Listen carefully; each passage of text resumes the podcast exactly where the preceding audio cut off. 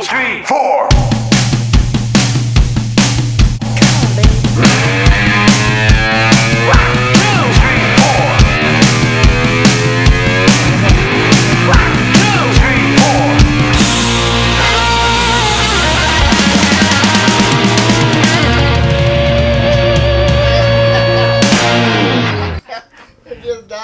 É! Não é a primeira vez que essa pessoa escuta isso. Caraca, meu. A gente tá numa conversa aqui já há horas e horas e horas. Eu vou começar o podcast agora. Ainda tem assunto pra falar ainda. Até. Porque essa pessoa, ou melhor, essas pessoas são especiais aqui pra gente, né, Matheus? Sim, sim, sim. Você apresenta ou eu apresento? Ou, ou deixamos elas se apresentarem? Vamos lá, por favor. Espíritos aqui presentes nessa roda de terça-feira. Por favor, manifestem-se. À minha direita. Dija de Jones, aquele que gosta de torrones, ouve Deftones nos seus headphones. Excepcionalmente hoje não está com seu moletom do Ramones. Olha, veio, veio, ele veio preparado, Se né? o cara já chega chegando apresentação. desse jeito, Ah. Eu já- Mas eu já ainda tem o outro aqui, ó, não do nosso lado. Como eu vou me apresentar Fala, suando agora, frio. agora o problema é seu. Vai, Marcelo, vai. Então, é isso aí, eu sou o Marcelo. Loyal Gun, o que mais? Mar- Marcelo não é o Thor, mas Marcelo é o homem do martelo. Ai, Nossa. então martela. Tem que meter uma, martela, Martela, martela. Eu pensei nessa porra também. Tem que meter uma, cara. Às vezes não precisa ser boa, você precisa meter o louco. Ó, Em primeiro lugar, eu, O eu ensaio, de dizer você imagina seguinte. como que dá pra ensaiar, porque junta esses moleque aqui, eu junto ele o Rafa e o Bruno, que tá aqui hoje, é só isso o ensaio. É entendeu? praça nossa, né? Música Vira uma não praça tem, nossa. é isso A aí, gente, a é. gente faz ensaios de 4 horas, que é pra durante 3 horas e meia só ficar falando esse tipo de coisa. A banda é uma Mas- desculpa. Mas entendeu? eu gostaria de dizer uma coisa. Eu me atrasei hoje pra estar aqui com vocês por culpa do Dija. Eu? É, exatamente. O que, que foi que eu fiz que eu não tô sabendo? Há algum tempo atrás, eu fiz uma rapa nas minhas coisas lá em casa, alguns livros, CDs que eu queria doar, enfim. Ah, E eu falei, pô, publiquei na internet, né? Aí o Dija, pô, eu quero isso daqui. Você para pra mim? Aí entramos numa pandemia, né? foi. Ainda estamos, de uma certa forma, nela. Aí eu, beleza, quando a gente se encontrar, eu te levo. Aí quando eu tava saindo de casa hoje, aí eu pensei, cacete, mano, eu tenho que levar o livro. E mas onde é que tá esse livro? eu fiquei quase umas 40 minutos procurando em casa. Nossa, eu nem lembrava mais, velho. Mas eu trouxe, Dija. Caceta! E eu quero que tá- você diga. Isso aqui tá melhor do que Porta da Esperança, bicho. Eu quero que você abra. Bota aí o. De quem que é a Nossa. música mesmo do Porta da Esperança? Eu, não, não- eu só é, é Earth. Wind and Fire. É do, bota Ah, não aí o sei. Earth, Wind and Fire. Aí, por Olha, favor, isso aqui ó. é curiosidade que nem eu sabia. Nossa, cara. Mas aqui, a- ó, vocês não estão vendo aí no, no, no vídeo. Olha, é uma áudio. sacola rosa. Tá rolando um, um unboxing do livro aqui. Tá rolando uma sacola rosa que ele tirou com a mão direita. Caceta! Um livro de capa azul, azul jujuba. assim. Diga, diga o nome do livro, por Eu estou- favor. eu estou aqui com um magnífico exemplar de Minha Fama de Mal, do grande Erasmo Carlos. Do grande não, né? É a biografia dele, mas não é ele que escreveu a biografia, né? Não é uma autobiografia, né? Ou é? Confesso que eu nunca li esse livro. Vamos dar uma olhada aqui. Não por falta Sou- de vontade. Sou bastante, sou bastante fã do, do Erasmo Carlos, que ainda não ouviu o disco Carlos Erasmo de 1970, se não estiver enganado, e o clássico Maria Joana. Por favor, faça esse favor a si mesmo. É a história desse país sendo contada e cantada por um homem que está com 80 anos e ainda está na ativa. Está na estrada tocando com uma belíssima banda, de que se passagem. É, e, e- e venceu o, dito cujo lá, né? O vírus, mano. Pô, venceu o vírus e tá aí. Venceu o vírus, tá aí. velho. Literalmente, o cara é o tremendão mesmo. É. Na sua opinião, só pra gente dar uma introdução aqui, você acha que ele é um dos maiores compositores do Brasil? Olha, eu acho que quando a gente fala de Vamos música, esquecer. música popular, música é pop isso. Vamos mesmo. esquecer a questão de tipo Que- de qualidade da letra. Não, vamos É. falar de, de música de alcance público. relevância mesmo, né? As melhores músicas do Roberto Carlos, sem este homem, não existiriam. Então a resposta é sim. A- a- dizem que quem escrevia de verdade era o Erasmo, né? Dizem que quem escrevia de verdade era Erasmo. Tipo, o Roberto era o que Que, na dava. verdade, o golpe, na verdade, era do. Do cara que o Roberto Carlos chamava de pai. O. O Picareta lá, puta. É o, é o cara mais brasileiro que existiu no- no- no- nos últimos tempos. Ah, esse agora eu quero saber. Carlos Imperial. Carlos Nossa, Imperial, é, O, de o- nome, o né? negócio é o seguinte: quando o Roberto Carlos veio de Cachoeiro de Itapemirim pro Rio de Janeiro, um dos caras que apadrinhou ele no começo de carreira é, foi exatamente o Carlos Imperial. E o Carlos Imperial, ele é o, o, o, o apogeu do malandro num universo mainstream do entretenimento brasileiro.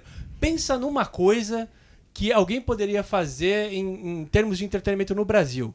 Carlos Imperial fez. Carlos Imperial, ele. Você tem uma ideia?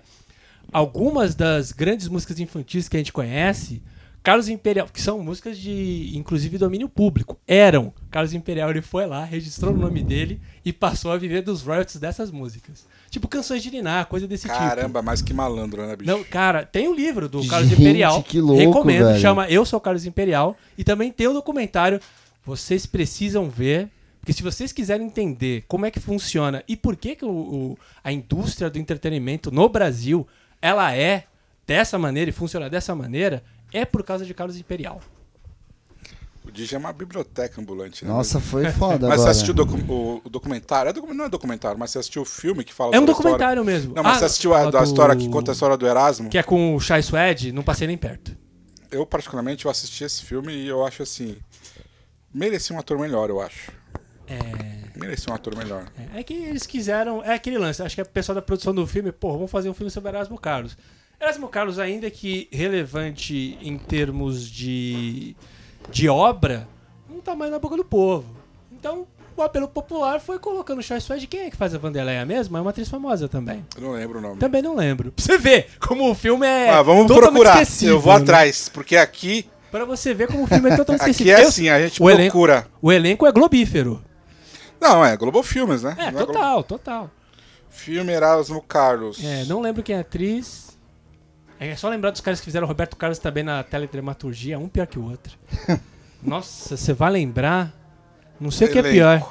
Isso ou o Rodrigo Faro de Silvio Santos, Nossa. que dizem que vai ter na cinebiografia. Do Vai ter Silvio mesmo? Santos. Vai, Ah, é? vai, vai. Que legal! É, não sei se eu tô afim de ver, não. Eu acho que não. Não, cara, eu não vi o do Bozo até agora, cara. Bom, bom, eu- muito bom. Pois é, eu não É vi, eu não legal. consegui parar pra ver, cara. Achei muito bom. É uma bosta, porque tem uns filmes que se eu não assisto, A única, eu a perco única, é, a única timing. coisa ruim foi eles não terem conseguido usar o, o nome Bozo porque é uma royalty norte- norte-americana, É, né? né? Eles não podiam assumir o, o, o nome sem tomar um processo. Tanto até que eles usam um nome genérico, assim. Aliás, tem nome genérico pra uma porrada de personagem. Tem uma personagem lá que faz a Gretchen. Mas não, não resolveram não citar como Gretchen e tal. Mas é bem legal. Ah, porra. É bem legal. Malu É, Rodrigues. Ela fez malhação. Malu negócio- Rodrigues. Ela fez malhação, acho que ela tava em alta quando o filme saiu. E quem fez o Roberto Carlos foi o Gab... Como que é? Gabri? Leone? Alguma coisa Leone. Gabriel Leone, ele tava. Gabriel Leone. Na época ele tava fazendo uma novela das nove, se eu não tiver enganado, ele era meio que o- um dos galãs da novela. Enfim. Que usava um bigode estranho, pá. Minha mãe assiste novela, eu acabo vendo Meio, o meio bem chapa branca o filme, assim, Pra mas... caralho. Aliás, assim como o do Tim Maia foi É. chapa branca pra caralho. Do O do, Caz... O do Cazuza é até razoável, mas ainda assim é chapa branca. Ó, o, do, o do Cazuza é, é bem questionável também, É, cara. é, Tem muito, muito mas- furo ali. É, mas pra mim, nenhum consegue chegar perto do nível de baixa qualidade que foi Somos Tão Jovens.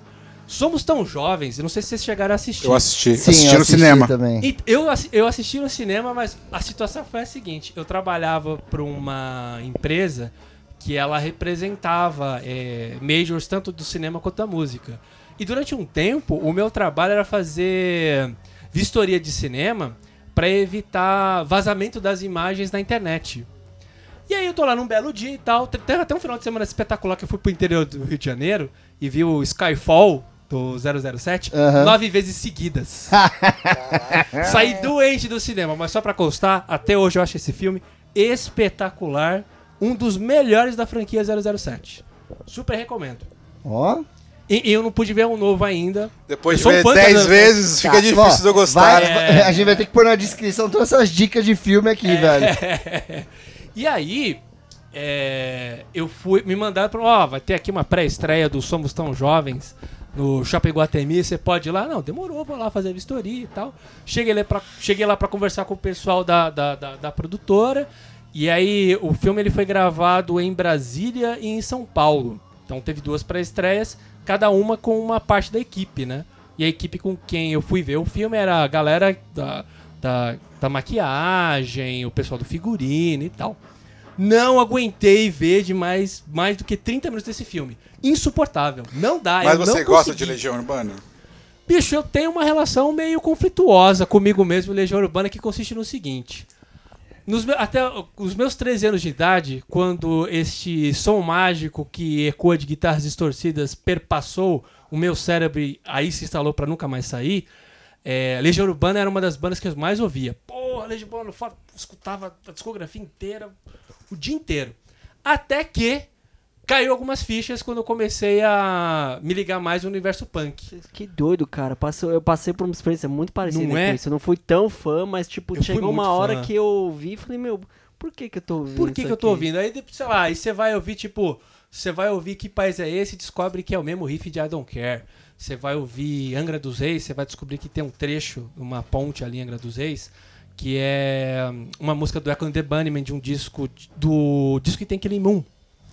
É igualzinho, é a mesma melodia e tal. Você vai ver que ainda é cedo, tem as, ah, as, mesma, as mesmas paletadas de guitarra harmônica do Consat Angels, uma banda de pós-punk dos anos 80. Porque o grande lance sobre Legião Urbana, e é, e é isso que eu quero deixar muito claro, é que Legião Urbana eu acho que é a- melhor trilha de entrada para esse universo de rock alternativo. Porque o Renato Russo ele reunia todas as referências no som dele. Tanto em termos eh, de sonoridade, como em termos de literatura. Porque você tem muito do. Você tem Rambo, você tem menções a Camus, você tem menções a diversos escritores clássicos nas letras do, do Renato Russo. Só que depois que você descobre que ele é é muito mais meio do que fim, você acaba meio que querendo ir direto na fonte. Então eu meio que, hoje em dia, guardo com, com algum carinho algumas audições de alguns discos, sobretudo dois, que pra mim é a obra-prima da, da banda. É o disco mais legal, mais interessante, É. mais diverso. É, mas outras coisas já meio. Ué. Então. é, eu até tomo cuidado pra pra falar sobre essa questão Legião Urbana, porque uma ex-namorada terminou comigo quando eu falei que, tipo, Legião Urbana era uma bosta e eu tava na minha fase mais punk. Aham. Que eu ia show do cólera quase todo mês. e eu, tipo, tava rebeltão pra caralho. Então, depois de um tempo, eu pensei, porra, não precisava chegar e falar que era uma bosta, era chegar e falar que não gostava, que não tava curtindo mais, ou que não fazia mais sentido pra mim. É. Porque tem esse lance que depois de um tempo é, que você acaba se relacionando com o material de um artista, às vezes ele deixa de fazer sentido pra você e aí você acaba criando um outro tipo de relação. Então o tipo de relação que eu tenho com a Legião Urbana é essa relação, essa relação nostálgica do jovem de 13 anos que foi introduzido no universo musical através da discografia dos caras. Eu confesso que eu tentei ouvir Legião Urbana recentemente e eu não consegui. Faz sentido, eu também não. Porque não ouvi, não. eu não sei, acho que Legião Urbana foi muito importante pra mim em uma determinada fase da minha vida. Principalmente quando eu tava adentrando esse mundo do rock, porque Legião Urbana foi uma das primeiras. A segunda banda que eu ouvi de rock, pra falar a verdade. Né, sobre o tema em rock em si. E, sei lá, os primeiros 10 anos da minha vida foram. Depois eu conheci o rock. Foi só Legião Urbana, era fanático e tudo mais. Mas depois você vai conhecendo um outro universo, cara. Você percebe o quanto que o Renato Russo ele era muito bom em reunir essas fontes. Muito bom, ele era um Muito bom. E nesse ele estava à frente do seu tempo naquela Total, época. total. Tal. E a qualidade da escrita dele. E outra, a gente não pode esquecer, acho que da principal virtude dele. Um tremendo de um cantor. Sim, um tremendo de um sim. cantor. Uma voz que a gente não tem parecida na geração dele. E isso, isso é, uma, é é uma das coisas que fez com que o trabalho da Legião Urbana fosse tão relevante e também que tivesse um legado tão longo. Você vai falar com Legião Urbana para qualquer pessoa, todas as pessoas vão falar de uma maneira positiva e relembrar as grandes canções da banda. Né? Sabe o que eu acho engraçado do Legião Urbana? É que apesar de ter todo esse, esse background, né, do, do punk, de ter vindo do aborto elétrico e tudo mais, é, porra, o Ataque 77 já regravou duas músicas deles. Nossa, e, gra- e regravou também a do Roberto Carlos. Gente Também. Estamos aqui com uma do Erasmo. Eles fizeram amigo. É a versão de amigo É. do Ataque 77 é Sensacional, espetacular. sensacional, espetacular. E só que, só que assim, se tu parar pra pensar, pra mim, assim, no rock, assim, cara, do rock, que tocava rock, né? Cara, o, o- o Renato Russo foi o primeiro e um dos únicos que personificaram aquela coisa do rockstar mesmo, chiliquento, pá, não vai ter show, vou embora. Mas Talvez tro- só ele e o Cazuza. Mas né? o- Cazuza o Legião Urbana- disso. Mas é. É. que, é que o Renato Russo ele tem uma. Ele, ele concentrava multidões e o Exato. Cazuza não conseguiu desenvolver a, a carreira solo dele a, a- a esse Nesse ponto, nível, né, né, cara? E, e teve também um lance de que o Renato Russo foi mais prolífico, né? Sim, Ele fez mais coisa, sim, então- sim. Mas eu acho que uma das coisas muito negativas do Legião Urbana foi estimular que qualquer banda conseguiria alcançar o sucesso também, né? Porque o que teve de cópia de Legião Urbana, que era Vamos- ruim pra vamos caralho, combinar? Tá escrito. É, as cópias de Legião Capital Urbana é de Inicial? Charlie Brown Jr. Ô, por favor, é isso que Capital falar. Inicial, Capital não, Inicial. não, tinha aquela catedral lá, nossa, que era Não, igual. Catedral- não, ainda gosto do Capital Catedral- Inicial, Catedral- só uma meia culpa É, aqui. Catedral é uma história pior, porque na verdade o Catedral era uma banda que vinha do, do, do, do universo gospel, né? E aí acho que foi a Universal na época, contratou a banda, porque viram que a voz do cara é igualzinho É. do Renato Russo, ó, pra, pra tentar uma entrada popular. Tanto até que. Sim. Acho que eles tiveram uns dois, três discos que tiveram uma, uma certa repercussão, depois eles voltaram pro universo gospel. A banda tá ativa até hoje. Lança disco Mas a banda, quatro. ela sumiu da mídia, né? Era, era. era. Não, Mas falando sobre Ah, é, Capital foi. Inicial, só uma, um adendo aqui. Eu falei que eu gosto da banda até o disco acústico. Deixa eu pensar. Deixa eu Depois do disco acústico, pós, eu, eu, eu particularmente eliminei o Capital Inicial da minha Cara, vida. eu acho o Capital Inicial uma boa banda pop. Pra mim, o Capital Inicial é o é, um, é uma espécie de prequel do J Quest. O J Quest é a série principal que vem antes é o Capital Inicial. Ah, a gente vai falar de mal de banda aqui, é melhor não, né? Porque eu vou falar Depende de da Jota banda. Quest. Tem algum, Eu tô- tem, ó, ó, eu tô Jota Quest eu não quero não falar, pra falar a correr esse verdade. risco aí. Porque Não, não, eu, eu, eu parto do pressuposto que se for verdade, não é maldade. Então pode falar. E gosto, né, velho? É, É, não, gosto. e o que for relativo também. ó, Por exemplo, eu acho você, isso. você falou que você gostou até do acústico. Eu acho que o acústico ele faz uma boa releitura, ele faz um bom apanhado de Faz, toda a carreira da banda e traz uma roupagem super foda, legal. O que vem depois do Rosas e Vinho Tinto é, é, é tão bom quanto o anterior, que é o Atrás dos Olhos. E aí eles ainda fizeram um Que que, é- foi legalzinho, que é o Gigante. Acabou. Mas você lembra E o que Atrás eles dos fizeram... Olhos é interessante. Agora Atrás que dos Olhos falou, é muito bom. que Atrás dos Olhos é o disco quando o de Ouro Preto volta. É. Que o Exatamente. pessoal esquece dos dois discos com o outro vocalista que eu nem lembro. Murilo. Lima, lá de Santos. É. Eu Murilo conheço. Lima. Caraca, É. Rua, Rua 43, e como é que chama o outro disco? O outro é um ao vivo, não é? É um ao vivo, é um ao vivo, é um ao vivo. Tudo, E que, é aí de, eu... é. tudo que é de Santos, o Matheus sabe. Cara, porra, lógico. Eu sou de lá. Tem que então, saber. pô, quando o Murilo Lima tá cantando, pô, pô, você sabia que o vocalista do Capital Inicial é um Santista? Aí, pô, sai na, te- na televisão, é assim lá, qualquer coisa, qualquer coisa que um Santista faz, Mas, voltando ao fica Capital, o disco que eles fizeram sobre o aborto elétrico, Ah, esse é foda. aí eu já acho que é muito foda. É porque... caralho, é, como é, o e re- foi produzido pelo Rafael, né, mano? Pelo Rafael Ramos? Pô, Como... Ah, como resgate é importante, porque não, Não, tinha isso, né? Não, os não, só como resgate, mas você percebe soa assim. bem pra caralho. Porque eu- é, é- é um disco alternativo. E ele pega, no, tu viu o, o, o documentário do, do, do bagulho que foi lançado lançaram junto na com o. época. Meu irmão, cara, o, o, o, o- ele dá um esporro nos caras pra tocar do jeito que tem que ser, meu. Ele fala, não, é assim, ó. E fala pro Dinho, não, canta assim, pá. Não fala assim, né, cara? cara, cara, cara, ô, meu. Se ele estivesse em Israel, ele mandava um, é isso aí, Mossad!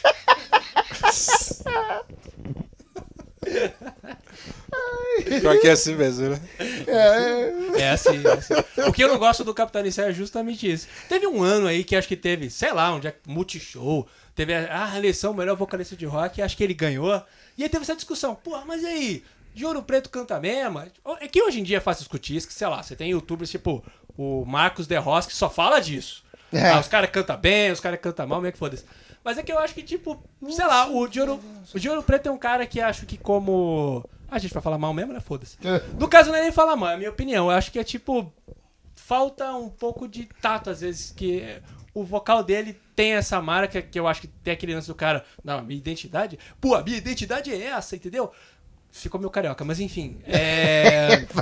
Fal- eu acho que. É o de ouro preto do Leblon. É, o de Ouro Preto foi pra Zona Sul. Em vez dele ir pra, pra Zona Sul de São Paulo, foi pra Zona Sul do Rio de Janeiro. Enfim, o, mas eu acho que envelheceu mal. Para os meus ouvidos, envelheceu mal. É, mas acho que esse, esse estilo de vocal aí foi se acentuando com, É. com o passar da, da, da- da- do tempo, assim. É, igual o pessoal que E eu tentou uma tava- coisa meio chorão Eu também. tava assistindo Sim. uma entrevista do, É. do, do Dinho, num podcast também, e ele falando que uma das vontades que ele tem de, de fazer essas, essas parcerias, né? Que ele tem uma vontade muito grande de fazer uma parceria com o Mano Brown. Eu fiquei pensando, cacete. Cara, eu queria. Eu queria. Nem que, nem que saísse um Eu, Reed fiquei- eu, eu juro, eu juro mas que eu fiquei queria. pensando, caraca, Eu queria. é uma coisa inusitada, né? Justamente por causa totalmente inusitada. Dois grandes personagens saem da sua zona de conforto. Quero ouvir? Mas eu não sei se o Mano Brown aceitaria, pra falar a verdade. Com certeza não, mas se sair, se saísse eu ia apreciar. Eu sei! Não sei, ó, vamos, vamos, vamos aguardar os próximos capítulos dessa você, história. você, tem Mas- algum artista nacional que você gostaria de fazer um... Um Fit? É. Nossa, tinha muita gente, hein? Nem sei por onde começar. Por exemplo, esse disco novo, tem alguém que você fala, pô, se eu tivesse... Então, a gente vai convidar uma galera Ah. pra participar do disco. A gente já convidou, a gente já convidou o primeiro, né? No primeiro a Leti canta uma, ah, canta uma música comigo e a Cissa do Gomalaca também. Pô, a Leti já tava, já tava demorando pra rolar essa parceria, né? É, não, a Leti. Não, demora pra rolar qualquer parceiro, porque você também cantou no EP dela, né? Inclusi- inclusive, a gente tocou, no nosso show de lançamento, a gente tocou. A, a- nós, Loyal Gun, tocamos a Aham. música da Leti com o Matheus junto. Foi legal pra caralho. um baita de um combo, diga-se de Foi passagem. muito divertido. Mas, poxa, artista nacional tem um montão. Nem sei por onde começar, na real. É, o, tri, o Trivela vem com esses papos às vezes É. pra mim e fala assim, ó, eu disco que- novo, quem a gente chama pra participar? É, Eu- Mas eu acho que se fosse partir do começo, eu queria botar um solo de guitarra do Luddy Gordon numa música nossa. Ó, Porque o, o, o Lonnie Gordon, ele é meio que. A gente, a gente não desenvolveu muito, enquanto rock nacional, essa aura do Guitar Hero. Como. O Guitar Hero, na verdade, é, com essa imagem meio mítica, como a gente tem do próprio Hendrix. E eu acho que o, o mais próximo que a gente tem de uma versão nossa de Hendrix é o Lonnie Gordon. Ainda que ele não seja um, um cantor, né? Mas ele Sim. gravou discos clássicos da Gal. Acho que, se não me estiver enganado, ele gravou até discos do próprio Roberto, do Erasmo e tal. E é um cara que acho que pouca gente deu o devido crédito. concordo. Levando em consideração a relevância do trabalho dele, o tanto de coisa importante que ele gravou. Seria Acho que- legal, né, acho cara? que o primeiro nome foi Lani Gordon. A gente, a gente é uma banda de guitarra. Vamos gravar umas guitarras aqui nós? Pira aí, faz o que você quiser. E se você for pegar pra ouvir essas coisas dos anos 60, 70, acho que ele gravou algumas coisas dos anos 80 também. É tudo meio fora da caixa. É muito fora da caixa. Tipo, até em termos harmônicos. Tem até uma coisa meio Miles Davis. O Miles Davis, eu não lembro se é no Bitches Brew. Acho que é a partir do Bitches Brew que ele desenvolve a ideia do Jazz Fusion. A música é em Lá, ele começa fazendo um solo em Lá, em lá sustenido. O Lonnie Gordon, em alguns momentos, em algumas coisas que ele gravou, ele faz isso. Caralho. E soa musical pra cacete. Então eu acho que se fosse pra pensar num cara assim pra chamar pra, pra fazer um feat, eu acho que o, prime- o primeiro nome que eu ia procurar é Lani Gordon. Bom, Mas deixa eu tirar uma dúvida, vocês já estão ensaiando já, né? Fizemos nosso segundo ensaio faz um mês que nós voltamos. Mas Depois que todo mundo completou o ciclo imunizatório. Mas vocês estão ensaiando para as músicas que vocês já possuem do primeiro disco ou já estão ensaiando músicas novas? Disco absolutamente novo. Tem data pra sair 23 de setembro de 2022. Então vocês já estão, já estão produzindo Toma a. essa então, fazendo uma pré-produção do disco. Já estamos fazendo a pré-produção do disco. Caralho. Dá pra legal, adiantar alguma coisa do que vocês. Quantas músicas serão? 10 músicas, assim como o primeiro. É... é, O o segundo disco, digamos que é uma revelação. A revelação vai ser de que ele é parte integrante de algo maior. Ah, a gente tá na- no segundo capítulo de uma trilogia. Essa trilogia é uma trilogia de primavera. É, O Fall Nostalgia, ele e tem um motivo pelo qual a data é essa, e é por isso que eu estou falando isso. Hum, O primeiro disco ele saiu em 23 de setembro também. É o dia do solstício de primavera. É o, é, é- é o dia com o maior período de claridade da primavera. Caralho, que brisa. E aí que a- essa trilogia que a gente está compondo, inclusive as músicas do terceiro disco já estão sendo feitas. Essa trilogia que a gente está compondo, ela tem como intuito fazer um paralelo entre um dia do solstício de primavera e a nossa jornada na Terra. Então, o primeiro disco For Nostalgia, ele pega esse período entre o final da adolescência e o começo da vida adulta. Ou seja, é quando a gente está meio que florescendo uma ideia muito mais consistente a respeito do tipo de pessoa que a gente vai ser o resto da vida. Sim. Da mesma maneira que depois que as árvores florescem, elas adquirem uma determinada forma e começam a produzir frutos, essa é a ideia. Esse é o paralelo. E é por isso que, por exemplo, tudo relacionado ao Fox Nostalgia, ele é branco. Porque ele diz respeito ao amanhecer.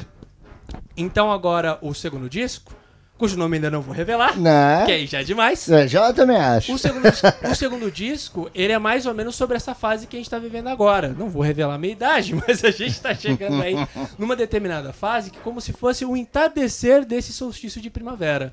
É quando você começa a assimilar melhor as primeiras grandes pancadas que a gente toma na vida. Que tipo de grande pancada a gente toma na vida a essa altura? É, por exemplo, o que a gente tem é, sedimentado na nossa mente sobre vida profissional. Todo mundo tem um período depois da, da- que você sai da vida adulta que você vai lá e investe energia pra caralho pra, poder se dar bem num- num- numa determinada profissão. E depois de um tempo você começa a entender o que, que dá certo, o que, que não dá certo. É um período que muita gente resolve fazer uma mudança de rota na vida. É o meu caso, porque eu abandonei a minha profissão pra mudar de rota na minha vida. Então, é, o que a gente quer explorar é justamente esse momento, quando você já tem uma determinada vivência, tomou umas porradas na cara, tá pensando sobre isso e tá amadurecendo como tomar um novo rumo para daqui até o final. E aí, o último episódio, que vai ser esse terceiro capítulo, vai ser sobre esse anoitecer, vai ser sobre quando você já chegou num nível de maturidade que você vê tudo aquilo que você vivenciou e já entende exatamente a medida das coisas. Tipo, eu não vou gastar mais energia do que eu preciso, porque para isso a energia que eu vou despender é tanto. Eu não preciso mais fazer aquilo porque não faz mais sentido para mim. Posso dizer não com tranquilidade porque a maturidade nos faz dizer não e sim com uma capacidade de, de afirmação muito maior do que em qualquer outra fase da vida. Então, a, a, a- a proposta dessa trilogia é justamente discutir como é que a gente consegue mudar com o passar do tempo, fazendo com que isso tenha coerência, sentido e finalidade. Ah, ó. Foda. É uma não tese, sa- não é um eu disco, é uma eu não tese. É, que tipo era uma- crepúsculo. Foi, foi desmascarado. É, engra- é engra- é engraçado que o Dija foi toda uma construção bela, né? Cheia de argumentos. Aí o Marcelo vem e fala: Não, é tipo crepúsculo. É que foi o que ele leu, né? Eu, tipo, eu li Aristóteles e só, só fiz tudo ficar mais bonito. Assim. O... Mas, mas, ó, deixa eu te fazer uma pergunta. Fala. Desculpa, Matheus. Pra mim, não, não. Faz pra ele. Não, desculpa, Matheus. eu. Cara, eu tava fazendo uma. uma- eu tava. Eu, eu, obviamente, acho que a ideia é sensacional do disco. Eu tava pensando em casa ontem. Eu não sei se vai fazer sentido pra vocês isso ou não. Quero trazer uma reflexão aqui. Cara, eu tava pensando num mundo sem música. Sabe? Tipo, um mundo. Não existe música, não existem instrumentos musicais. O que, que daria prazer pra gente nessa vida? Você Nietzsche. consegue, você consegue pensar nisso? Cara, eu só co- consigo lembrar de Nietzsche e Nietzsche fala: a, a vida sem música não tem sentido. Não haveria vida. Você consegue pensar nisso, Matheus? No que? No mundo sem música? Um mundo sem música? Ou o que, que você seria num mundo sem música? Talvez eu fosse uma pessoa um pouco mais focada. Porque eu perco muito foco da minha vida Tinha- ouvindo tinha mais música, dinheiro. música, música, música. dinheiro. É. É. Marcelo, fala aí, o que, que você acha? O que? Na minha vida? Um mundo, no mundo, mundo sem, sem música, o que, que você seria? Pô, faço o menor de engenheiro. Era o que eu ia ser, né? O engenheiro do Havaí. Tava demorando. Aí, ó, temos um candidato pra banda. O cara já tem o perfil, entendeu? Já tem o perfil perfil, pra banda, né? perfil. Tá vendo? Tem o perfil do Well Gunner. Você, Dija. Eu tô com Nietzsche. A, música, a vida sem música não faz sentido. Então, muito provavelmente o que teria acontecido é que eu continuaria num trabalho que eu não gostava. É, talvez financeiramente estaria muito melhor, mas teria que gastar muito dinheiro com terapia, futilidades e coisas supérfluas para eu esquecer da minha vida enquanto eu não estivesse gastando dinheiro com essas coisas que me distraíssem. Seria Eu basicamente tava vendo isso. uma mensagem esses dias com que a gente fala. A gente gasta, nós, a gente luta para ter dinheiro para gastar com a nossa saúde e que no final das contas nós gastamos com nosso nossa morte.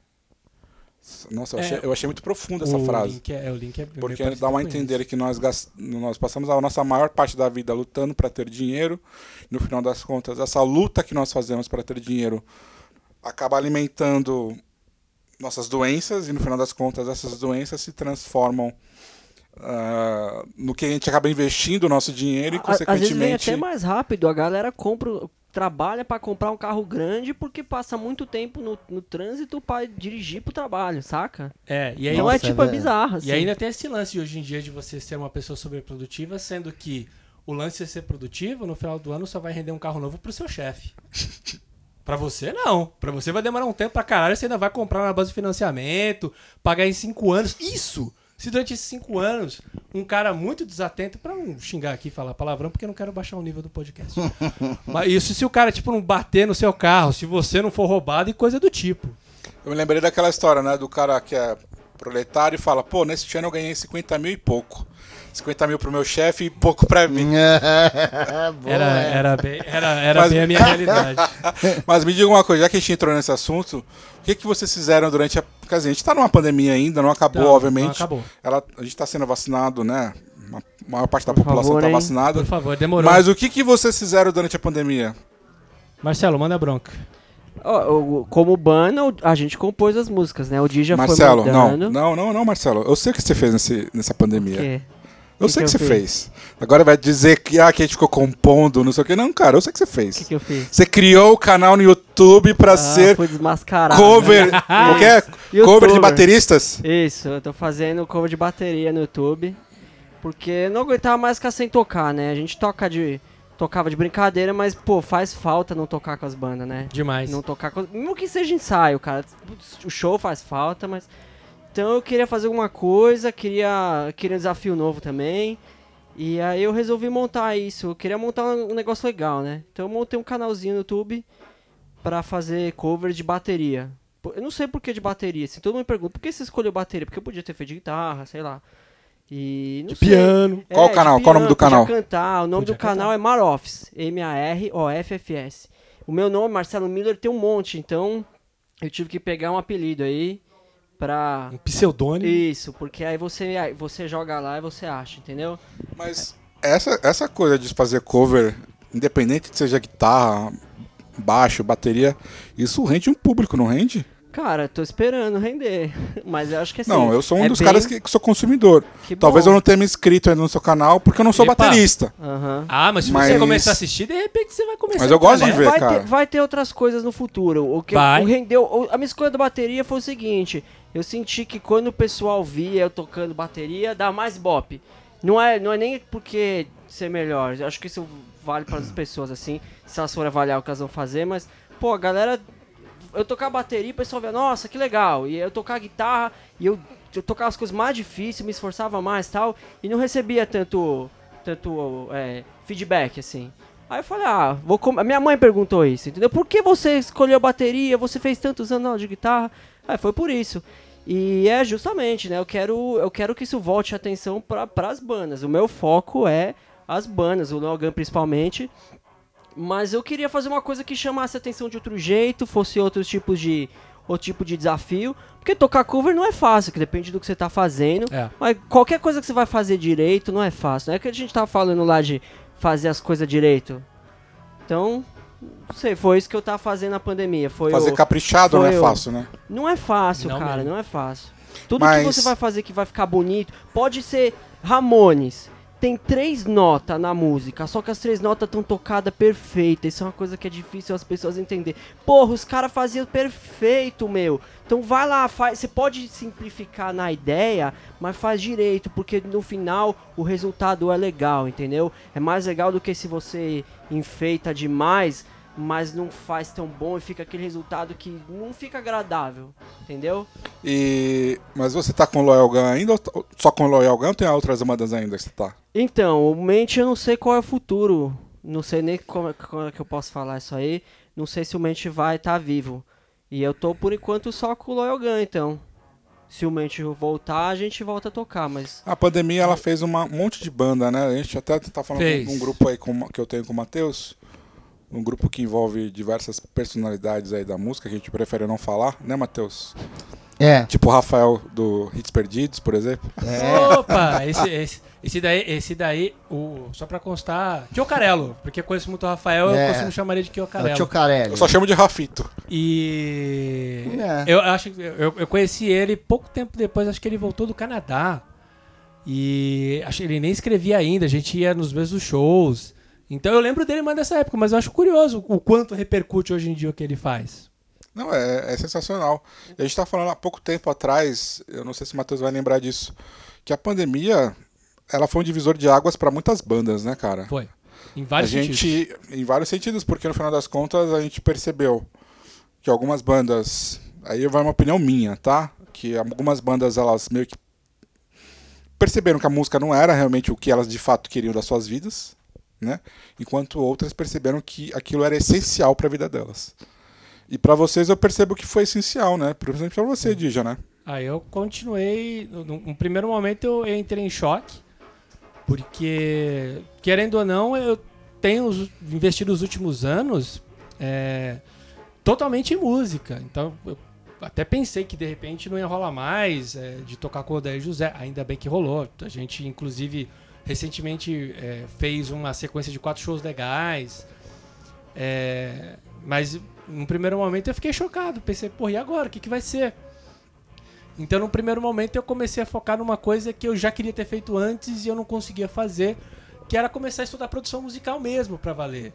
Então, eu comecei a, a- a dar mais atenção a isso, até porque eu queria continuar escrevendo música. Foi nesse período que eu acabei é, escrevendo a maior parte do repertório do novo disco do Loyal Gun e compartilhei a- é, através de demos com os caras. É, e também porque eu tenho esse desejo de não só produzir as minhas coisas, eu tenho o desejo de produzir para outros artistas. E é até curioso que, conversando com algumas pessoas a respeito disso, surgiram alguns convites. Então eu tô é, auxiliando na produção artística do novo, do novo EP do Wiseman. a Ai, gente que fez algumas sessões e tal. A gente é, tá meio que. Eu tô junto com eles para eles fazerem, comporem esse novo repertório. É, surgiu essa ideia do, do, do coletivo Lança, que ele surgiu no meio da pandemia. E meio que em razão dela também, porque é, é uma reunião de pessoas que queriam fazer alguma coisa. Mas só um adendo, o Lança é um derivado do Howling, da Howling Records, né? Digamos que é, a Howlin morreu e das cinzas dela nasceu o coletivo Lança.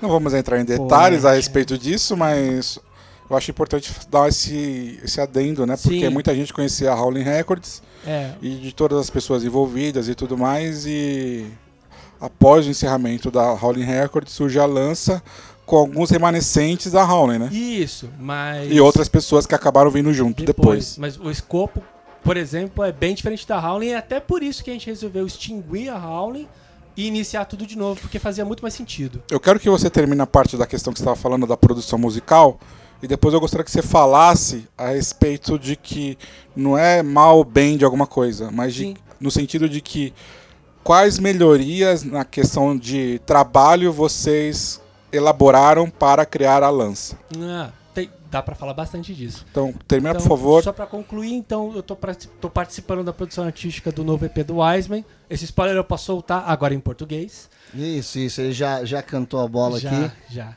E aí, é, já no lance a gente resolveu tentar elaborar uma coletânea para produzir remotamente mesmo. E foi, nesse, foi até nesse período que a gente resolveu experimentar esse, esse novo método, produzindo uma faixa inédita do Loyal Gun, feita durante a pandemia, que vai sair no, no- nesse, nessa coletânea, chamada Lança Chamas. Ah, que Até- legal. Ela vai ser lançada mês que vem, se tudo correr de acordo com o cronograma.